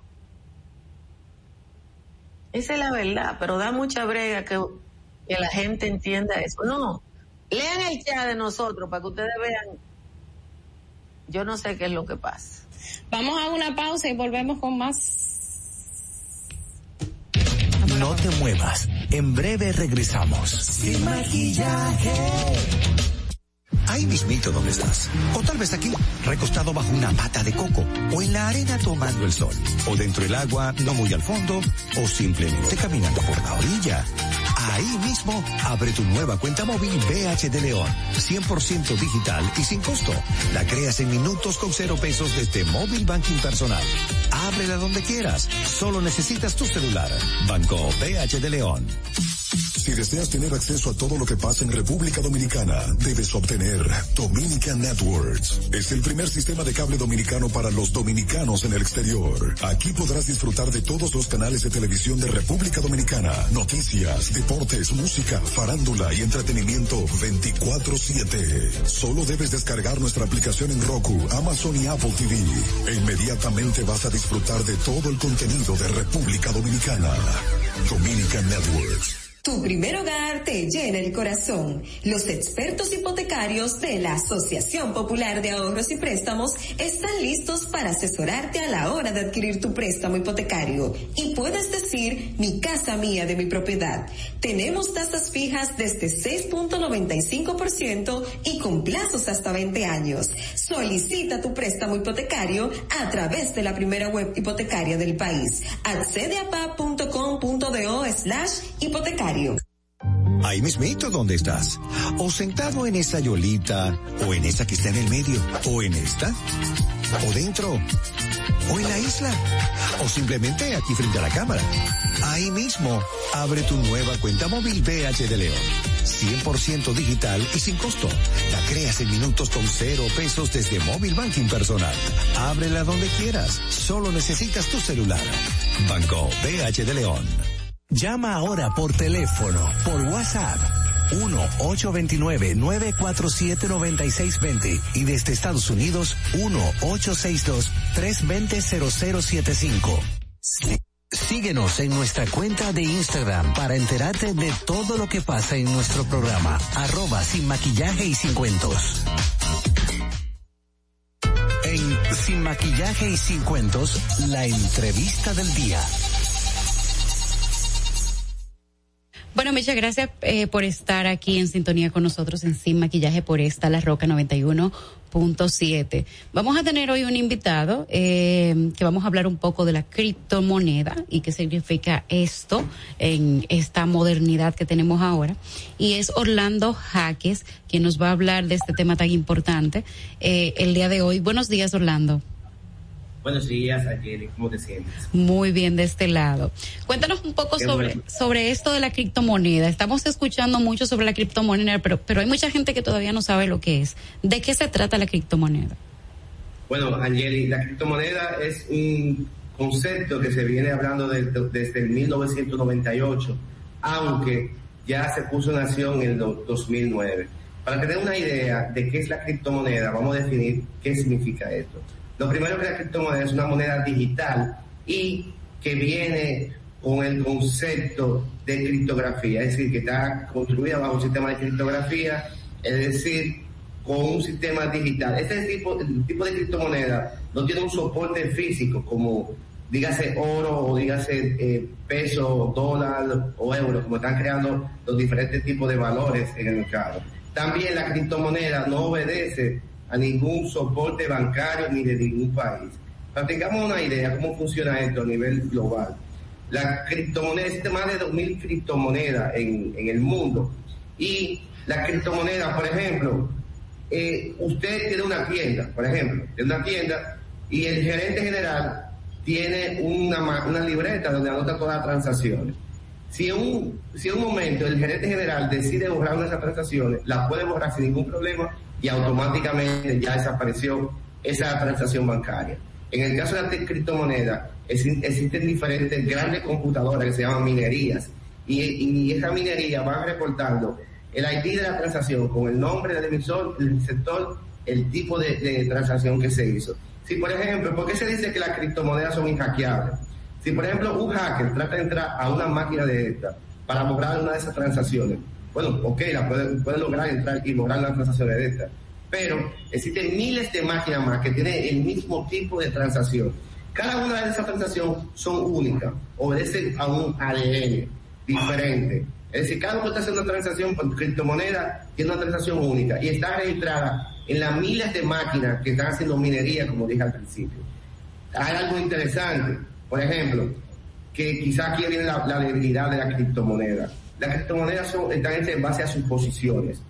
Por ejemplo, hoy se dice que mediante criptomonedas se está ofertando la chaqueta que Michael Jackson usó en su último concierto.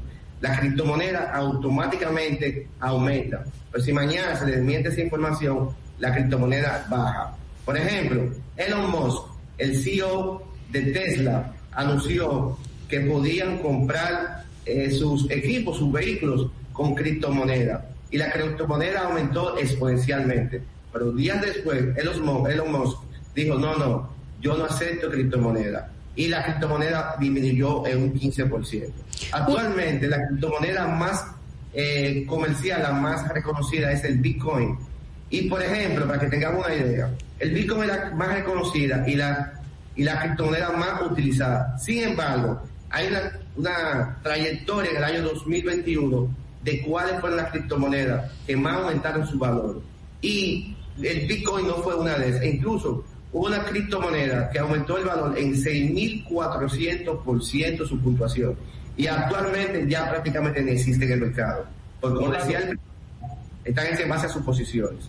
Orlando, buenos días. Mira, pero ¿cómo es eso? Tú dices que el, el Bitcoin no fue el que más aumentó, las otras crecen a, a eh, en función del Bitcoin o, cómo se hace eso? ¿Cuáles fueron los que más aumentaron? Dime que voy a comprar.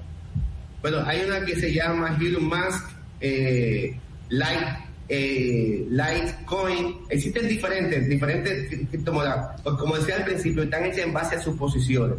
Si una de esas suposiciones, recuérdense que el valor de Bitcoin es, es el intercambio de un bien por, por un servicio, no de dinero. Entonces, automáticamente alguien se relaciona con una de estas monedas y es alguien que tenga un peso fuerte en el mundo, automáticamente se dispara exponencialmente ese, ese valor. Una pregunta, tú decías que lo de... Prácticamente, es como una apuesta. Orlando. Es como una apuesta. Si antes, si todavía, todavía en este momento, la criptomoneda o, el Bitcoin como era más reconocida, no es algo completamente, se ha tratado de normalizar estándar. Los valores aumentan de manera exponencial y disminuyen de manera exponencial, en base a suposiciones. Una pregunta, Orlando. Eh, tú decías que Elon Musk habló y que en la suposición de que él recibiría criptomonedas, ahí aumentó y cuando él dijo que ya no lo, no lo iba a recibir, pues disminuyó.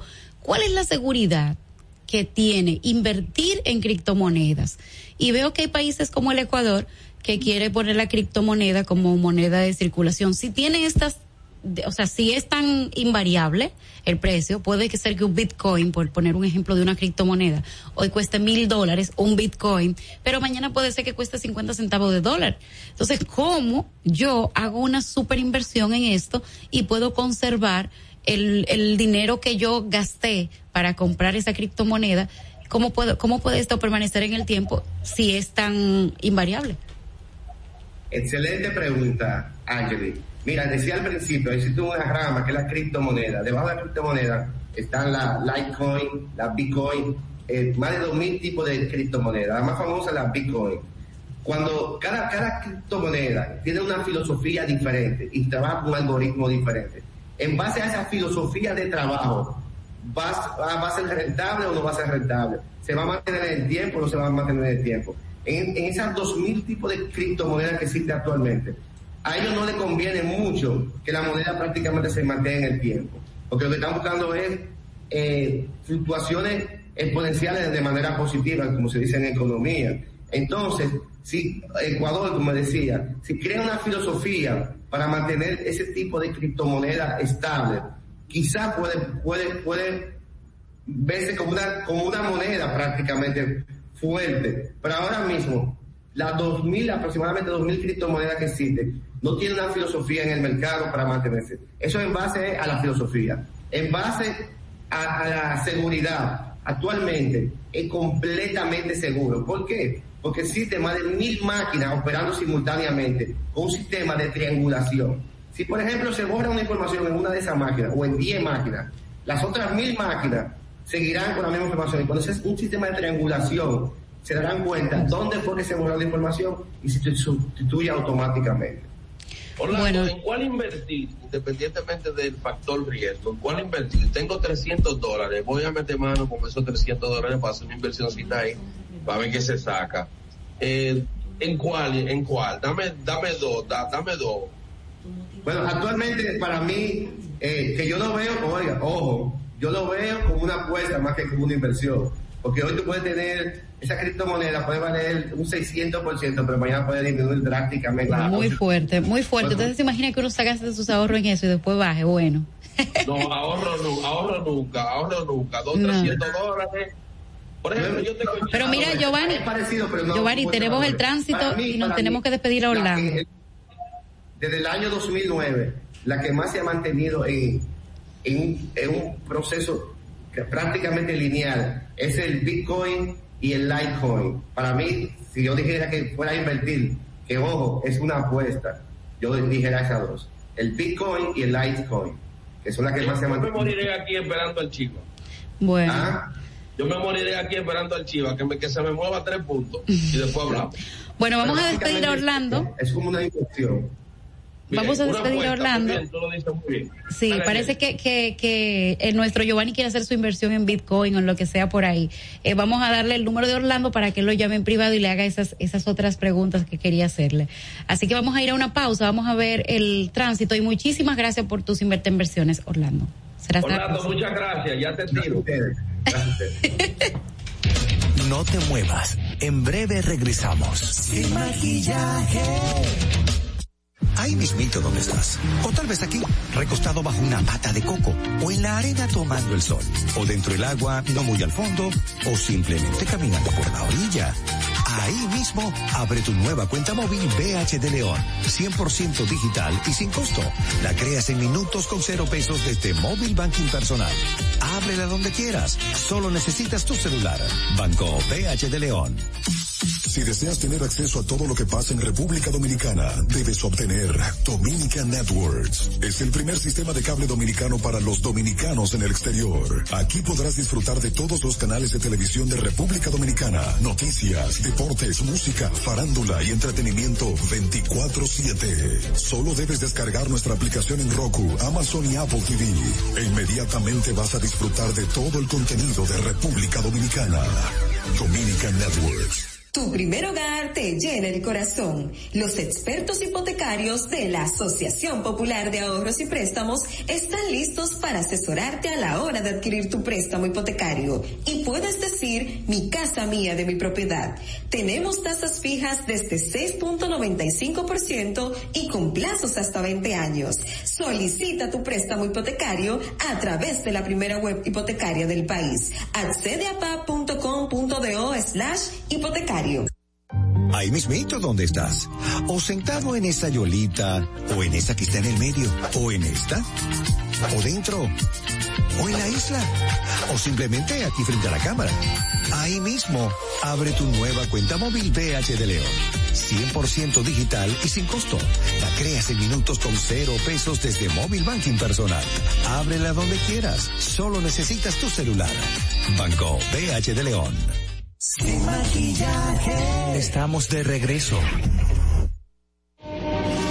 Y ahora en Sin Maquillaje y Sin Cuentos, el tráfico y el tiempo. Hoy lunes 19 de julio, 7 y media de la mañana. Se registra tráfico en alto total en Carretera La Isabela, Puente Juan Bosch, Elevado Avenida 27 de Febrero y en Autopista Juan Pablo Duarte, Los Alcarrizos. Y accidente grave en Avenida Núñez de Cáceres, El Millón. Recomendamos a todos los conductores de tomar vías alternas para evitar los entaponamientos. En el estado del tiempo para el Gran Santo Domingo estará parcialmente nublado con una temperatura de 24 grados y una máxima de 30 grados. Hasta aquí el estado del tráfico y el tiempo. Soy Nicole Tamares. Continúen con Sin Maquillaje.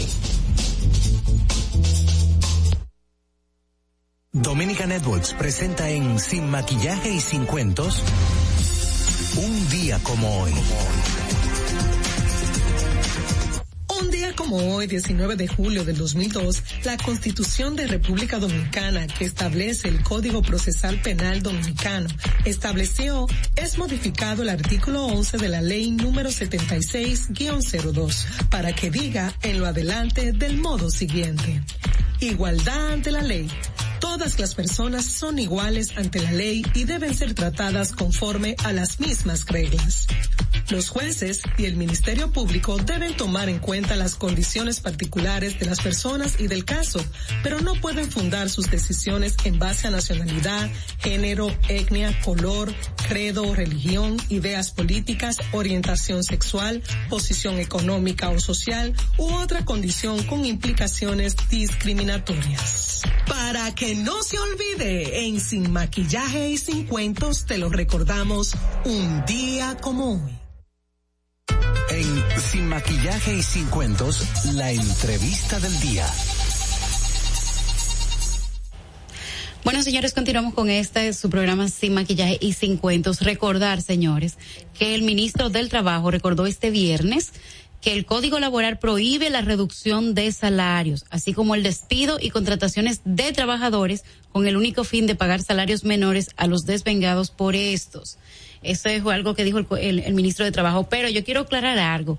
Eh, creo que la semana pasada, o este fin de semana creo que fue, que salió que, que el ministro de Educación Superior, Ciencia y Tecnología, eh, Franklin García Fermín, como que había degradado a eh, empleados públicos eh, y que como que esto estaba causando problemas.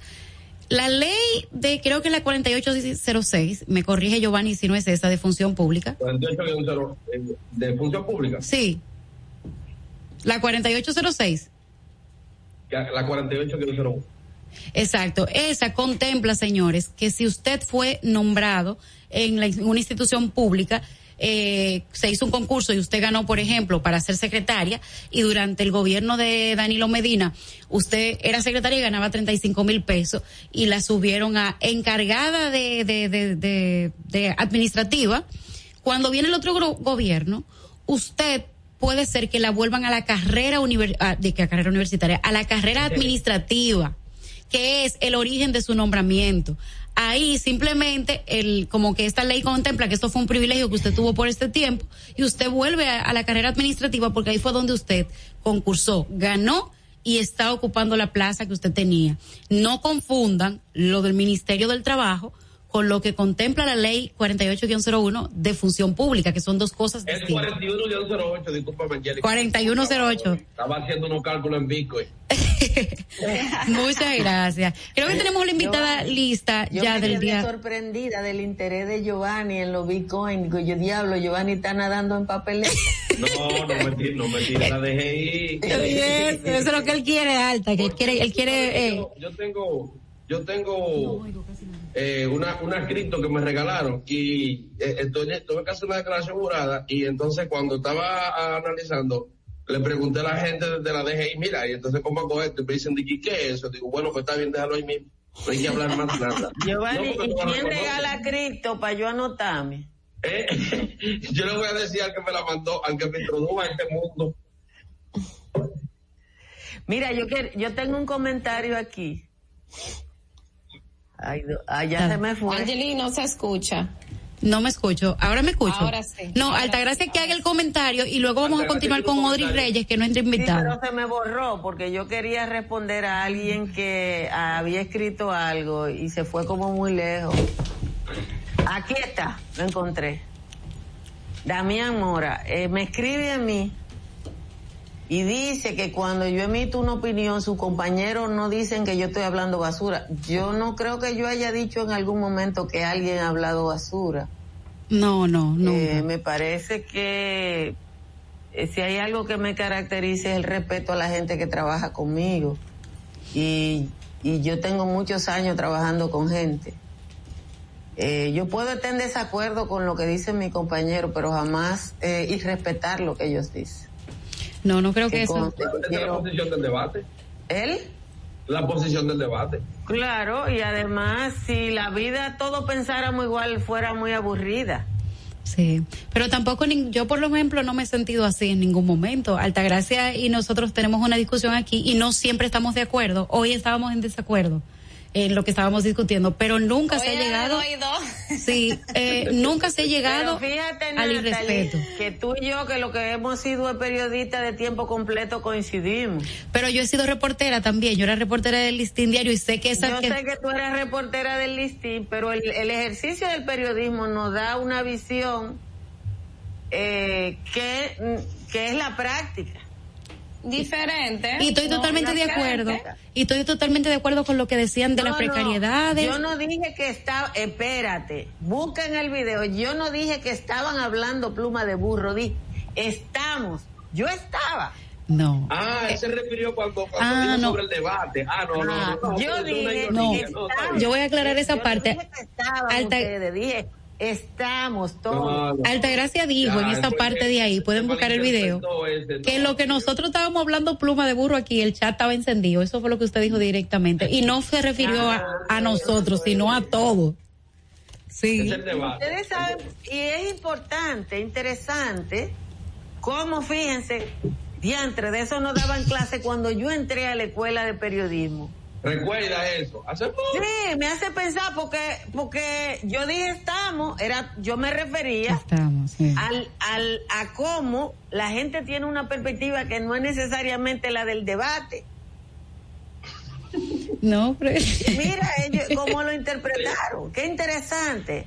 Por eso era que le daban el, eh, ¿cómo era que se llamaba el ejercicio, Natalie?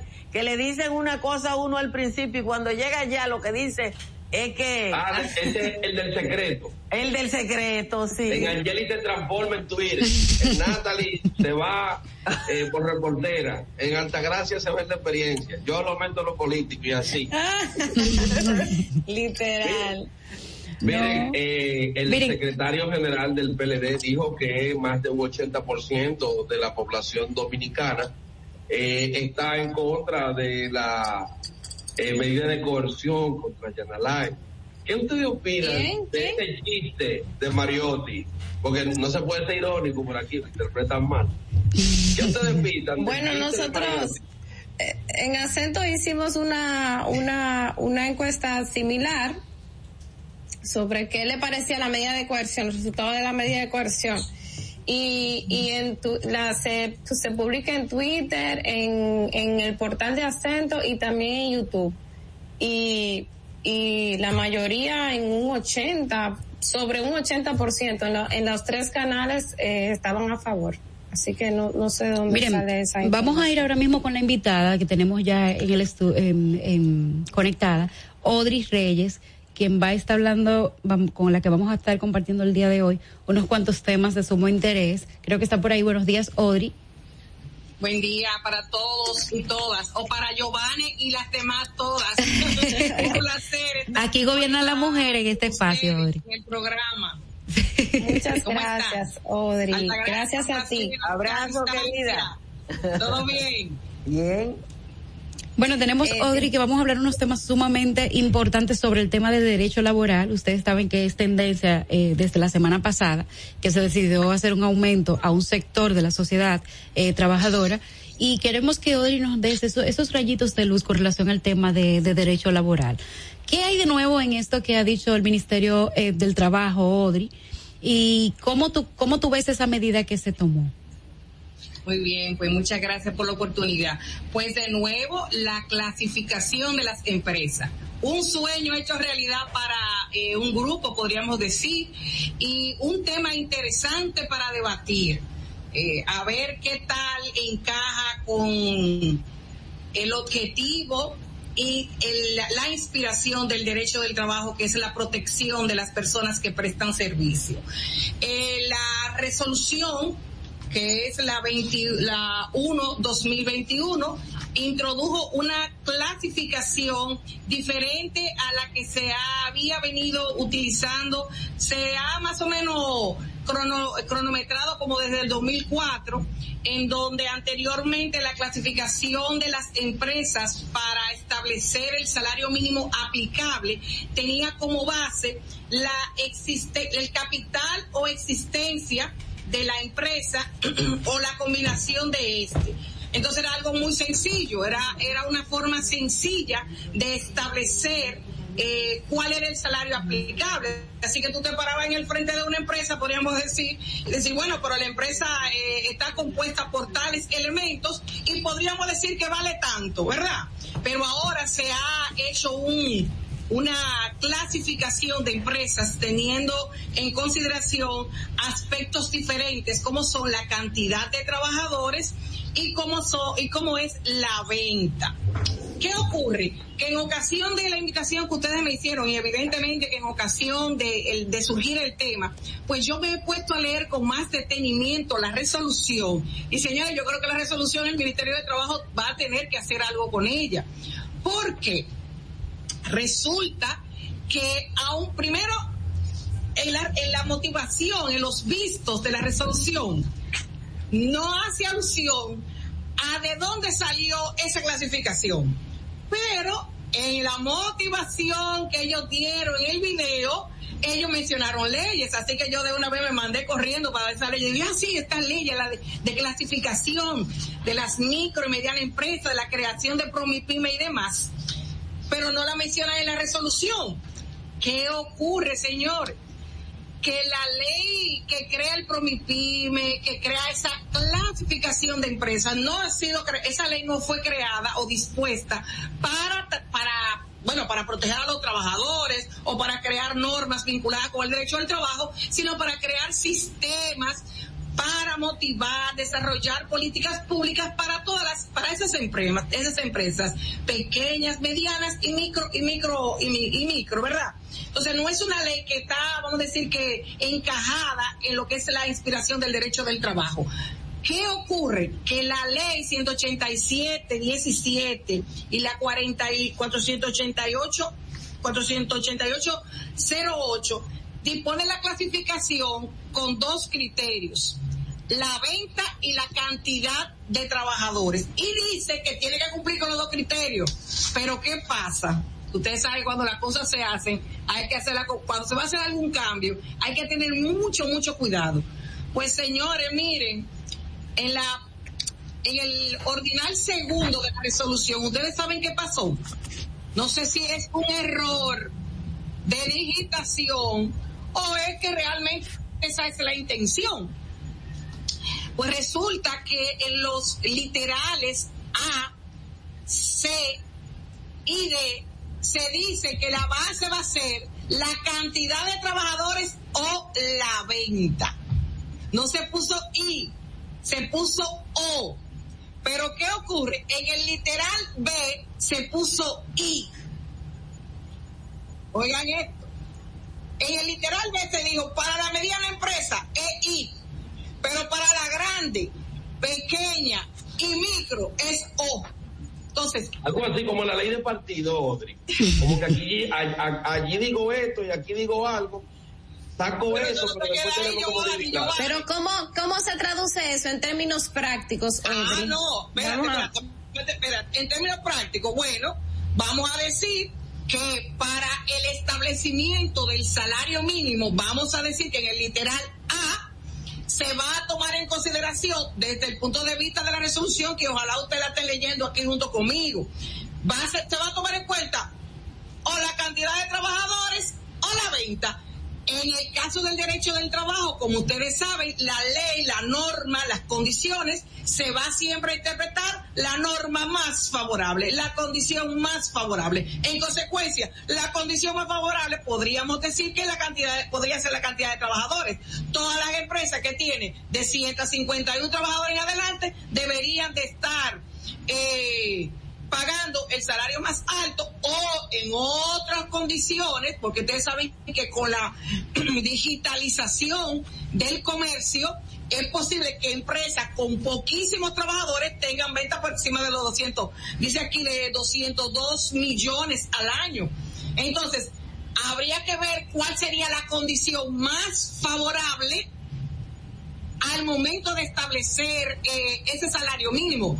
¿Qué implica todo esto? Que con este pequeño análisis, solo de ese, de ese, de ese literal, indica que se ha hecho de manera más compleja, es más complejo, más complicada la clasificación de la empresa y hacer más complicada la clasificación dificulta más la instrucción de los procesos en materia laboral.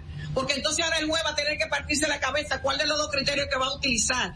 Pero si tiene que utilizar o valorar la, la, la venta, por ejemplo, de una empresa pequeña, mediana, micro o grande, eso va a, a- poner los, los procesos laborales más complejos y al ponerlo más complejo dificulta más y podría entonces ahí venir a rayar un poquito, venir a, a tocar un poquito de si esta disposición que se ha tomado beneficia a los trabajadores, que es el, el, el objetivo último, el objetivo principal de toda norma, regla o ley laboral que ya está en, eh, engrapada a la constitución en el 62.7.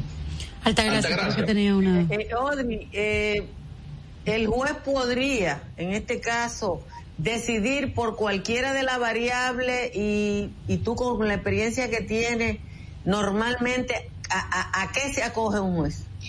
la, la condición más favorable. Siempre el juez va a tomar la norma, la ley o la condición más favorable, porque ese es el objetivo de la ley. Pero no solamente en el derecho del trabajo. Pero, perdón, más favorable para el empleado, para, el empleado, para el trabajador. ok. Sí, sí, ahí va a apuntar Natalie. Fíjate, recuérdese que la, la constitución en su artículo 74 dice, ¿cómo se va a interpretar la constitución cuando se trata de derechos fundamentales? En beneficio o, a favor del titular del derecho. Entonces, el derecho del trabajo es un derecho fundamental, es un derecho humano, es un derecho constitucional. Por lo tanto, cuando el juez vaya a aplicar, por ejemplo, esta resolución que si no, si no le dan su revisadita, que entiendo que sí, que deben de darle una pequeña revisada para que llegue, llegue bien, ¿verdad? O, por ejemplo, si, lo- si alguna de las institu- de, la, de, los de las organizaciones de trabajadores entiende que definitivamente eh, eh, no les beneficia, definitivamente no les beneficia, podrían eh, eh, plantear una reconsideración al, al comité, un jerárquico y... Ya lo mencionaron, Audrey. ¿Cómo? Ya lo Giovanni. mencionaron, no creo que Giovanni. tenga mayores motivaciones. Ha dado un pensando? Ese tema muy triste para mí, pero bueno. ¿Ustedes saben lo que yo estoy pensando? ¿Qué? que todas las empresas de Alexis Medina eran grandes empresas a pesar de que no tenían trabajadores. Ah, bueno, eso es un buen Sí, ejemplo. eso es un buen- excelente ejemplo. Eso, pero mire que lo que pasa, claro, lo que lo que pasa es que hay que analizar si esto es favorable para los trabajadores de manera real. Si realmente, por ejemplo, antes era muy fácil. Por ejemplo, ya se sabía que una empresa grande superaba los 4 millones de pesos. Debió mantenerse ese esquema, simplemente aumentando eh, el, la- el, el- el valor de las empresas. Al colocar esta, lo han colocado de manera más complejo y es probable que no sea efectivo en la realidad. ¿Por qué? Porque dificulta la forma de establecer a cuál es la empresa. Ahora, ahora, o sea, cuál es la empresa que se le va a aplicar. ¿Cuál sería, Audrey, el, el proceso? Imaginemos que yo tengo una empresa y no estoy bien definida si soy grande o mediana en, en base a, a, a esa incongruencia entre cantidad de empleados y, y lo que genera la venta. ¿Cuál sería entonces el proceso para finalmente determinar? ¿Y cuánto tiempo se tomaría para que en efecto ese, ese salario se aumente en el tiempo que deba aumentarse? Eso es lo más lamentable de todo. ¿Por qué? Porque prácticamente eh, con la ambigüedad de la resolución serán los tribunales que van a determinar si a usted debieron haberle pagado o no un salario mínimo. Porque ahora mismo, dígame usted, ¿cómo vamos a determinar la cantidad de ventas que tenía la empresa, la cantidad de empleados, o sea, y, proceder a aplicarlo? Entonces, hay un detalle. ¿Cuál es, cómo, cómo vamos a clasificar la empresa? ¿Lo vamos a clasificar con el certificado que le da el Ministerio de Industria y Comercio? eh? ¿O habrán otros factores que, te- que deben de ser tomados en consideración, que, es como, que son aplicables en materia laboral, como sería la realidad de los hechos? ¿Entienden? Eh, que, él, es el que se va a aplicar en materia laboral. O sea, el hecho de que usted vaya con un certificado, ah, yo soy una microempresa, porque me lo dijo eh, Industria y Comercio, eso no se va a aplicar en materia laboral. Eso podría utilizarse, pero al final en materia laboral lo que va a primar es la realidad de los hechos, ¿verdad? La realidad de los hechos para aplicar el derecho. Entonces, eh, para tener algo puntual, el punto radica eh, con esta resolución en que se ha, se ha hecho más complejo el proceso de establecer cuál es el salario mínimo a aplicar. Eh, contiene errores la resolución en cuanto a que a una a una a unas empresas le va a tomar o un elemento u otro, mientras que a, u- a la segunda, que son las medianas, le va a tomar los dos elementos. No establece cuál es el fundamento, por ejemplo, de, de para esa misma parte, para esta, para eh, confirmar que la persona va a aplicársele tal o cual eh, salario mínimo. Aquí simplemente se le va a dar mucho trabajo al ministerio y mucho trabajo a los tribunales. Al ministerio con la inspección para que el ministerio vaya y confirme de que realmente esa empresa califica para determinados montos de salarios mínimos y a los tribunales para que determinen si real y efectivamente esa, cuál era el salario mínimo que debió recibir ese trabajador durante ese último año de vigencia del contrato de trabajo. Déjeme hacerle una aclaración a lo del chat. Sí. No es que no el aumento el aumento de salarial va a afectar a todos los sectores igual al mismo millón ochocientos o seiscientos mil que iba a afectar antes. Lo que variaría de acuerdo a lo que explica Odrié la tasa de aumento que se aplica a cada caso dependiendo del tipo de empresa. Eso es lo que cambia. pero no que no hay el aumento de salario, porque no va, no aumento igual para la gran, para la pequeña, para la mediana y para la micro. Una pregunta, Odri. En todo caso se habla de que por un tema de la reclasificación hay gente que prácticamente continuaría ganando lo mismo. No, no, no. no, no, no necesariamente, Giovanni. Si tú miras la franja, la franja que creció es la mediana empresa. Entonces, esta gracia, ¿qué pasa en la mediana empresa? Ahí viene el detalle que le estoy diciendo. En la mediana empresa, para para que se le aplique el salario mínimo, le están pidiendo los dos requisitos. En la grande, o la venta o la cantidad de trabajadores. En la mediana, de conformidad de manera expresa la resolución, tiene que ser los dos. La cantidad de trabajadores y la venta tiene que coincidir para, para aplicársele ese renglón. En el caso, pero volvemos, es, la misma, es el mismo ejercicio. O sea, si tú no caes en la mediana, caes en la anterior o en la superior. Sí, pero entonces el rango que más aumentó fue el de, de la mediana. Y el micro eh, y pequeña.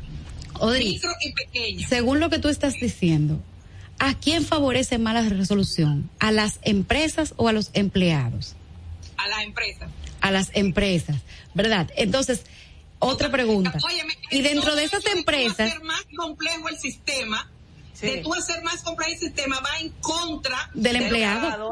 Del empleado. Las normas laborales que claro, porque va en contra del. El, entonces, como trabajador no es lo mismo que el que va como empleador, va en condiciones distintas. Claro, entonces la otra pregunta sobre eso mismo es, Odi, entonces, las empresas han sido las más beneficiadas con esta resolución. Pero dentro de esas placas de clasificaciones, al parecer, según yo veo, las grandes empresas han sido las más beneficiadas. Aparentemente sí. Entonces, ese solo hecho, ese solo hecho de que la de que las empresas sean las que salgan más beneficiadas es que es que permite o abre un camino el de analizar la posibilidad de que la resolución no satisface los requerimientos constitucionales que implican que toda norma laboral tiene que ser a favor de trabajadores y trabajadoras. Bueno, eh, finalmente tengo que wow. Ya ir despidiendo, pero hay, hay algo que no quiero dejar y de hecho invitar a Natalia que puede investigar. Hemos sido engañados. Eh, hay un, meme por ahí. es un dato que la doctora significa no está en la motivación de la resolución el por qué se hace. Entre otras cosas, es porque cumple con una sentencia. Y cumple con una sentencia que le ordena hacer una reclasificación conforme a la norma más favorable. Por eso, no se significa la sentencia que se está cumpliendo, por un lado, y por otro lado, hay algunos que salieron pensionados. Ya ustedes saben. yo creo que hay que despedir a Audrey, hay que despedir el programa. Bueno, señores, muchísimas gracias por estar con nosotros en esta. Muchas gracias, Audrey, por nuestra, por, por esta, esta luz que has eh, arrojado en este espacio aquí realmente. Mire, muchísimas gracias por estar con nosotros en sintonía en esta La Roca 91.7, en su programa Sin Maquillaje ni Cuento. Eh, vamos, vamos a seguir mañana con estas informaciones que teníamos eh, del día de hoy. Está, estuvieron con ustedes Altagracia Salazar, Giovanni Díaz y Natalie Faxas y una servidora Angeli Moreno. Así que será hasta el día de mañana. Pueden ver esto en diferido a través de nuestras redes sociales en YouTube de Altagracia Salazar, Altagraciasa y a través de Sin Maquillajes ni Cuentos. Dominica Networks presentó a Altagracia Salazar, Natalie Faxas, Angeli Moreno y Giovanni Díaz en Sin Maquillaje y Sin Cuentos. Sin Maquillaje.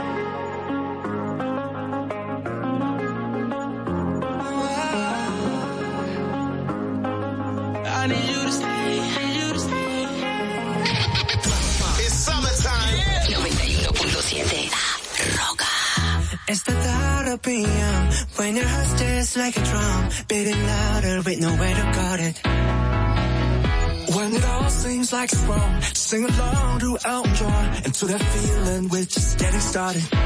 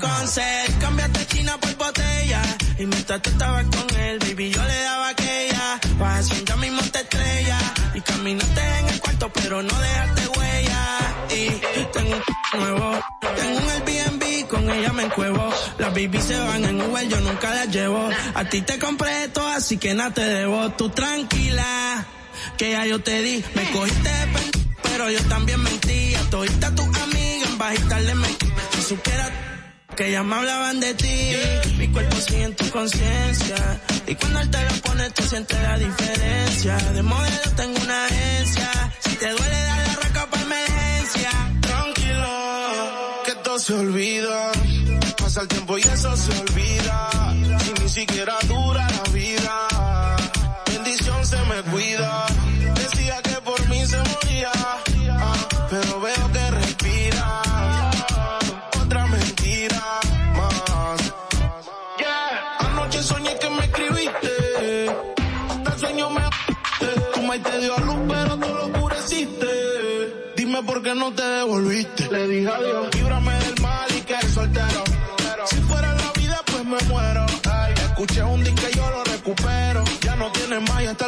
se te fue el sombrero. No pare. pares, pares.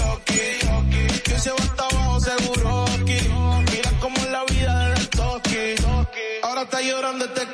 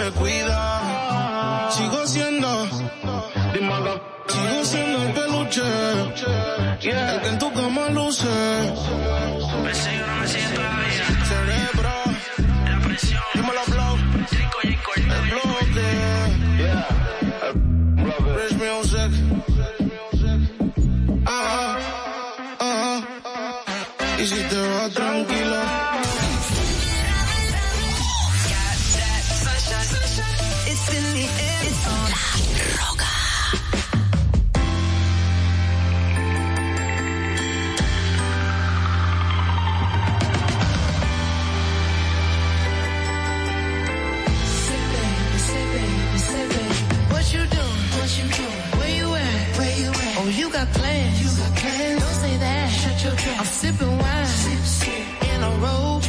I look too good, look too good to be alone. Ooh. My house clean, house clean. my pool warm. Pool warm. Just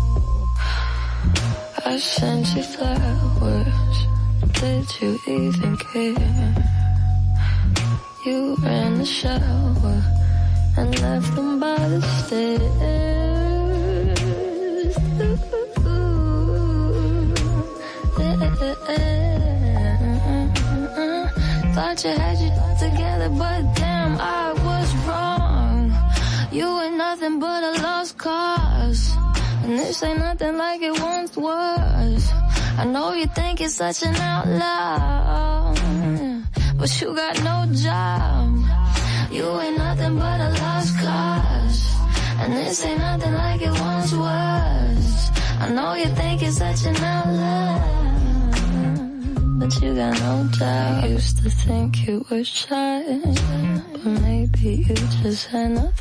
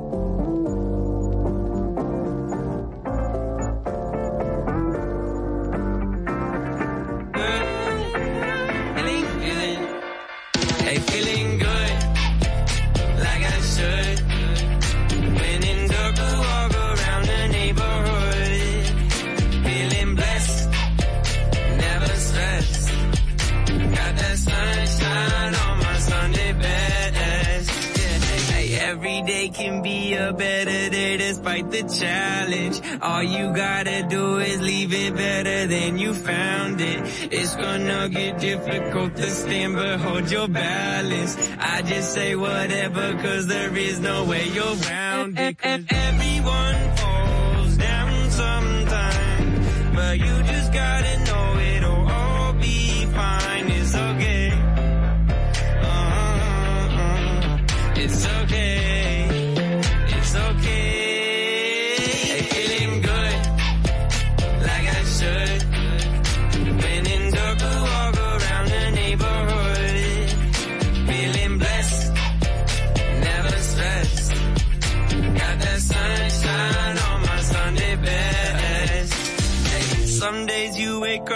nothing works, you feel surrounded. Gotta give your feet some gravity to get you grounded. Keep good things inside your ears just like the waves and sound it.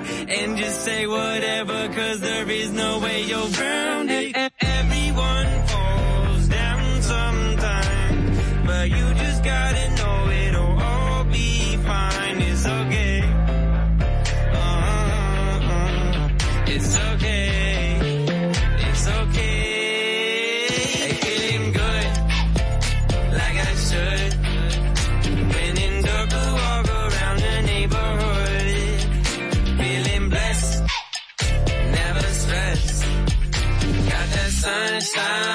my Sunday bed.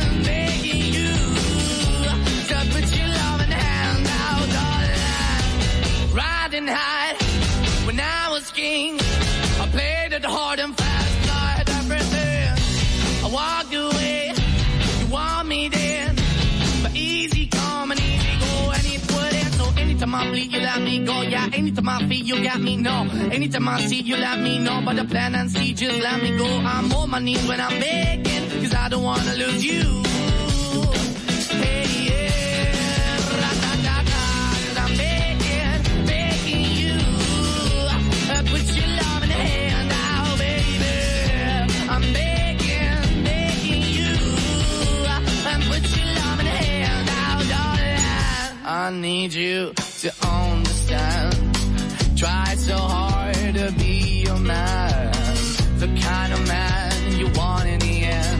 Only then can I begin to live again. An empty shell I used to be. The shadow all my life was hanging over me. A broken man that I don't know. Won't even stand, that never stands to be my soul. Why we're chilling, why we're chasing, why the bottom, why the basement, why we got good, she don't embrace it. Why the feel for the need to replace me? You're the wrong way, to be good. I went up in a feature town where we could be at. Like a heart in the best way, shit. You can give it away, you have, and you take the bait. But I keep walking on, keep moving the door, keep open for. Then the door is yours, keep also home. Cause I'm the one that live in a broken home, girl, I'm begging. Yeah, yeah, yeah, I'm begging, begging you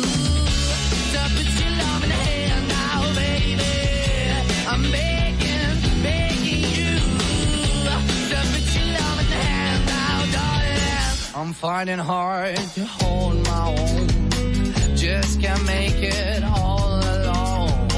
I'm holding on, I can't fall back. I'm just a call, not to fade to black. I'm begging, begging you, put your loving hand out, baby. I'm begging, begging you to put your loving hand out,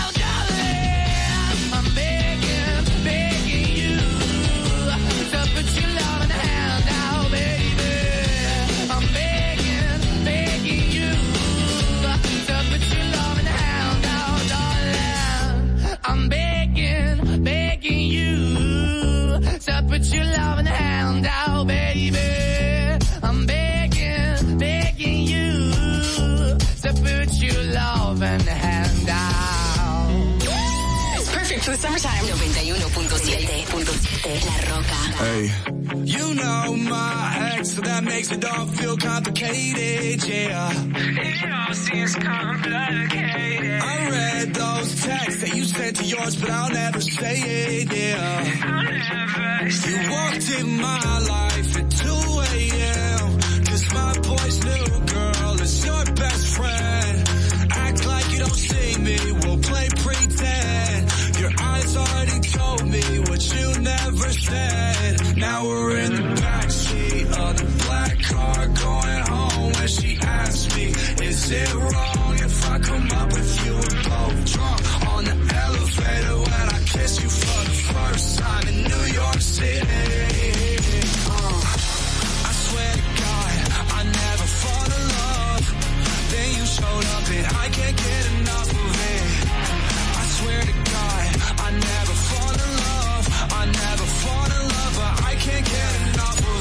First off, I'm not sorry. I won't apologize to nobody. You play like I'm invisible. Girl, don't act like you ain't saw me. Last year was a mess and how I acted was beyond me. But the past still revolves me. You text me, I ain't responding. But now shit's changed. Go our separate ways. But look at this damage you did to me. I still want nothing to do between you and me. Please don't say nothing. It all sounds untrue to me. We don't got nothing to say.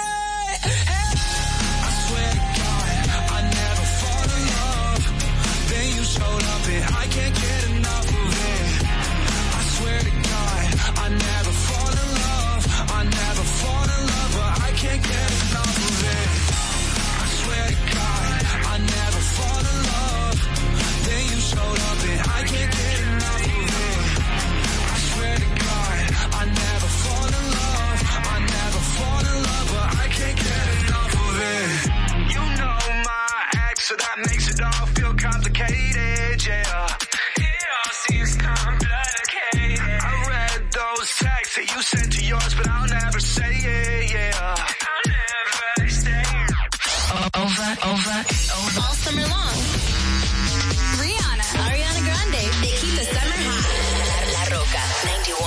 91.7. Did you violate it?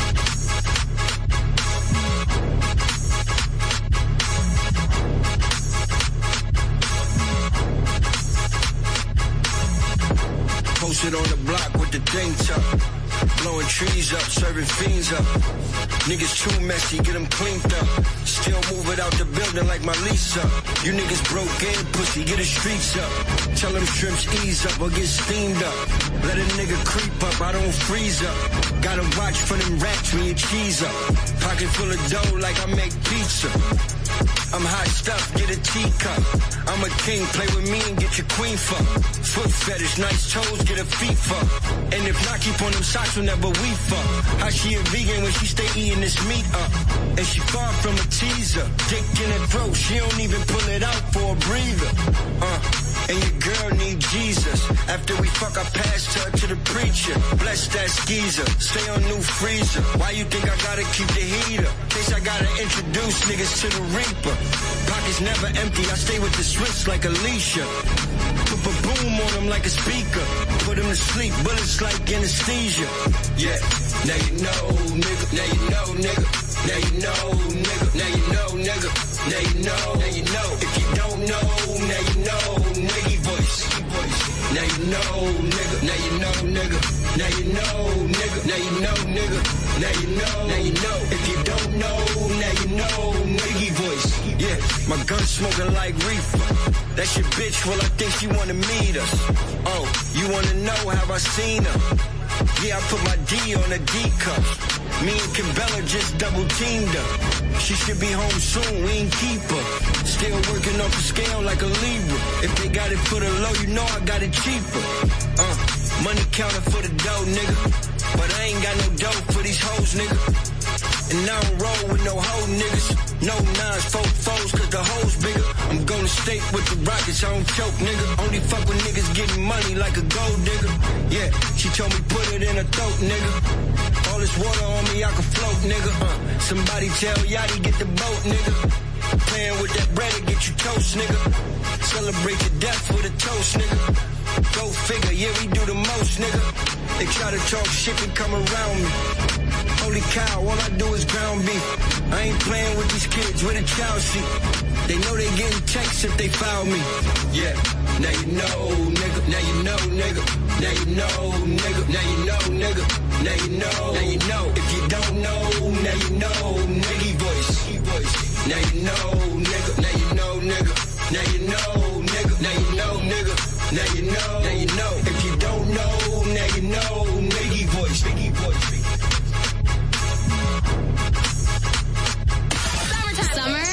summertime. 91.7. La Roca.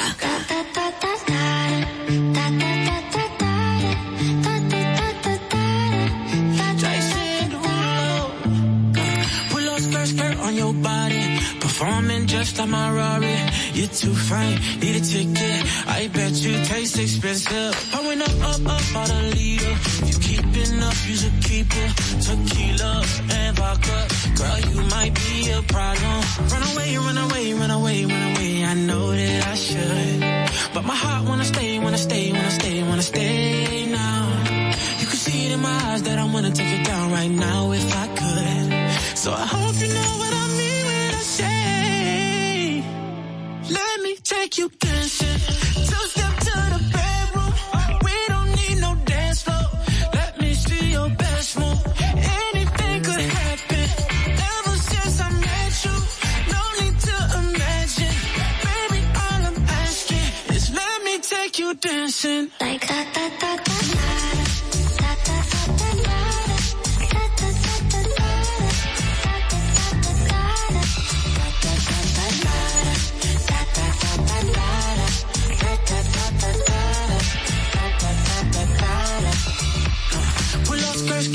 nobody. It's just us two in this party. That Louis, that Prada, looks so much better off you. Turn me up, up, up, be my waitress. Now we not in love, so let's make it. Tequila and vodka, girl, you might be a problem. Run away, run away, run away, run away. I know that I should, but my heart wanna stay, wanna stay, wanna stay, wanna stay now in my eyes that I wanna take it down right now if I could. So I take you dancing. Two step to the bedroom. We don't need no dance floor. Let me see your best move. Anything could happen. Ever since I met you, no need to imagine. Baby, all I'm asking is let me take you dancing. Like da da da.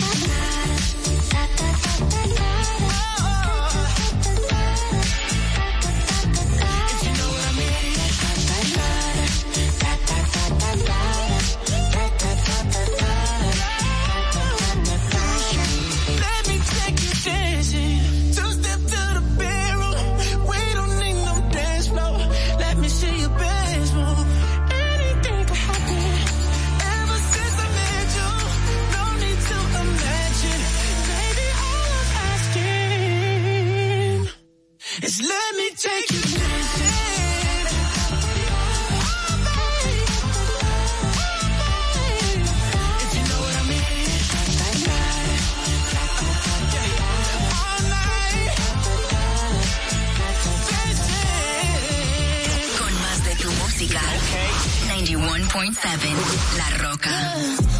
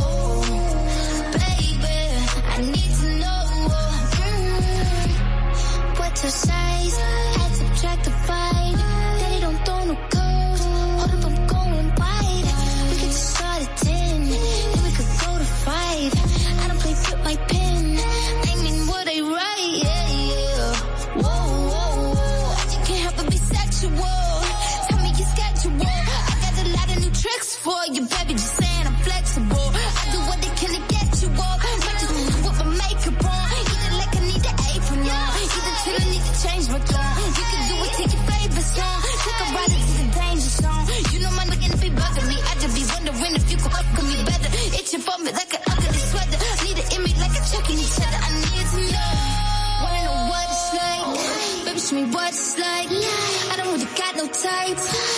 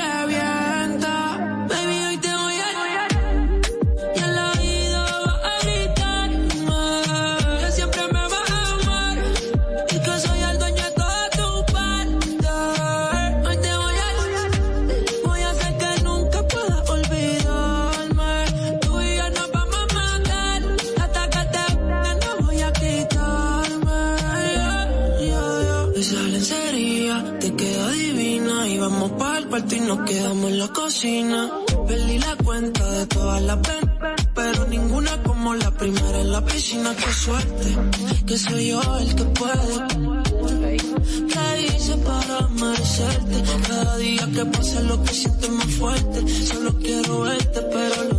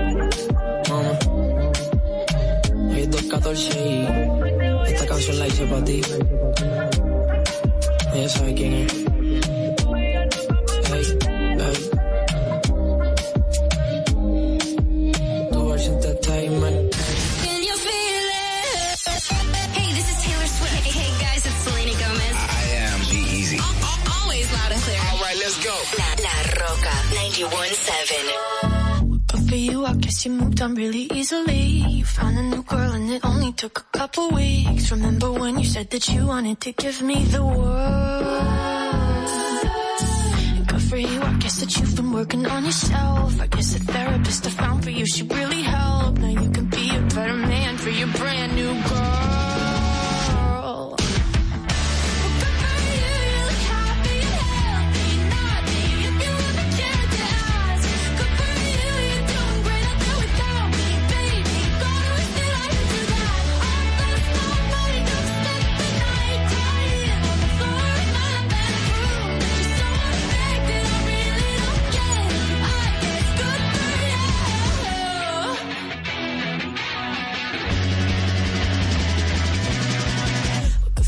Guess you're getting everything you want. You got a new car and your career's really taking off. It's like we never even happened, baby. What the f- is on?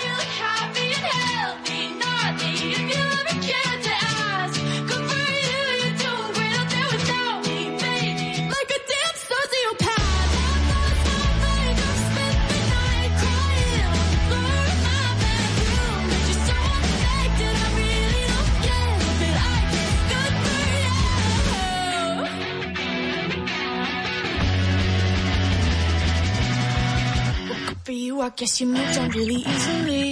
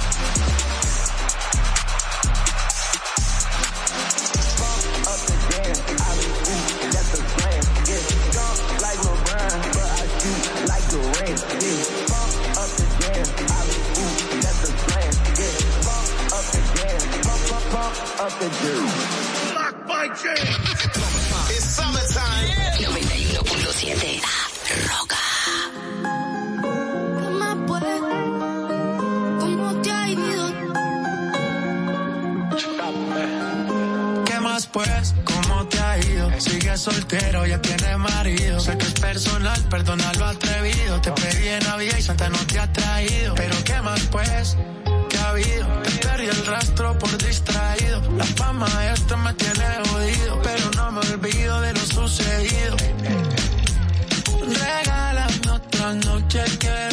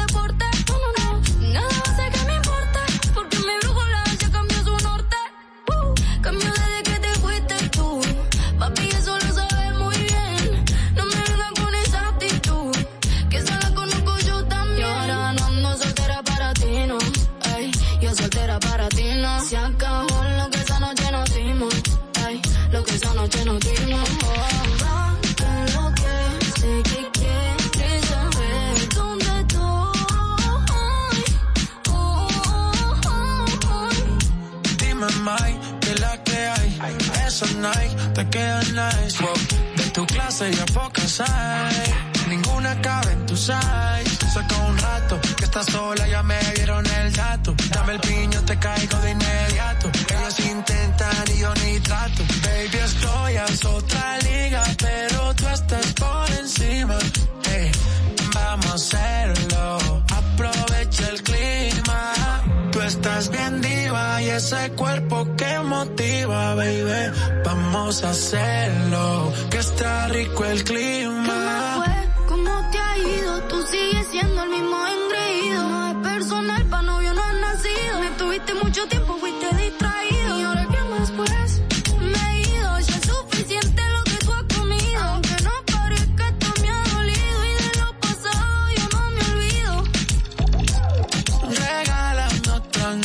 Quiero verte.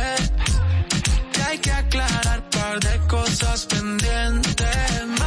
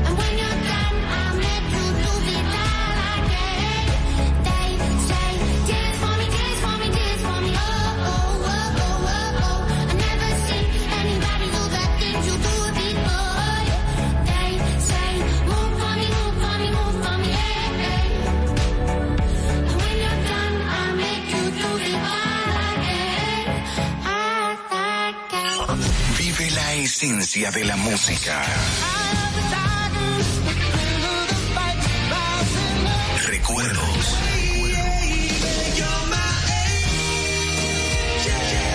Emociones. La pulpa, cada domingo, 12 del mediodía, por La Roca 917. Presentado por Coopro Servicios, apoyando tus sueños.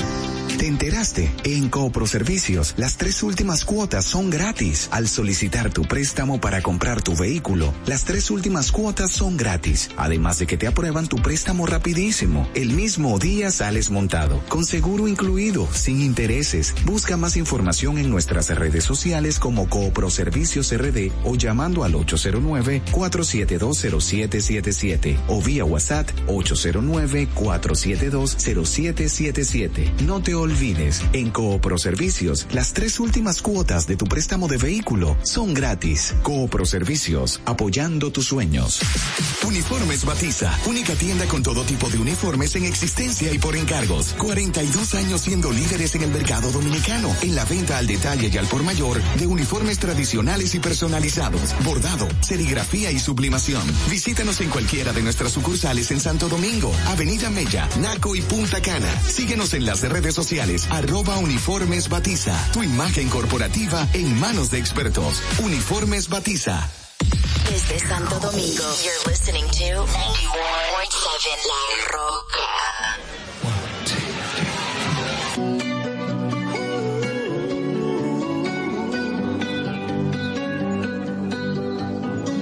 Every time you come around,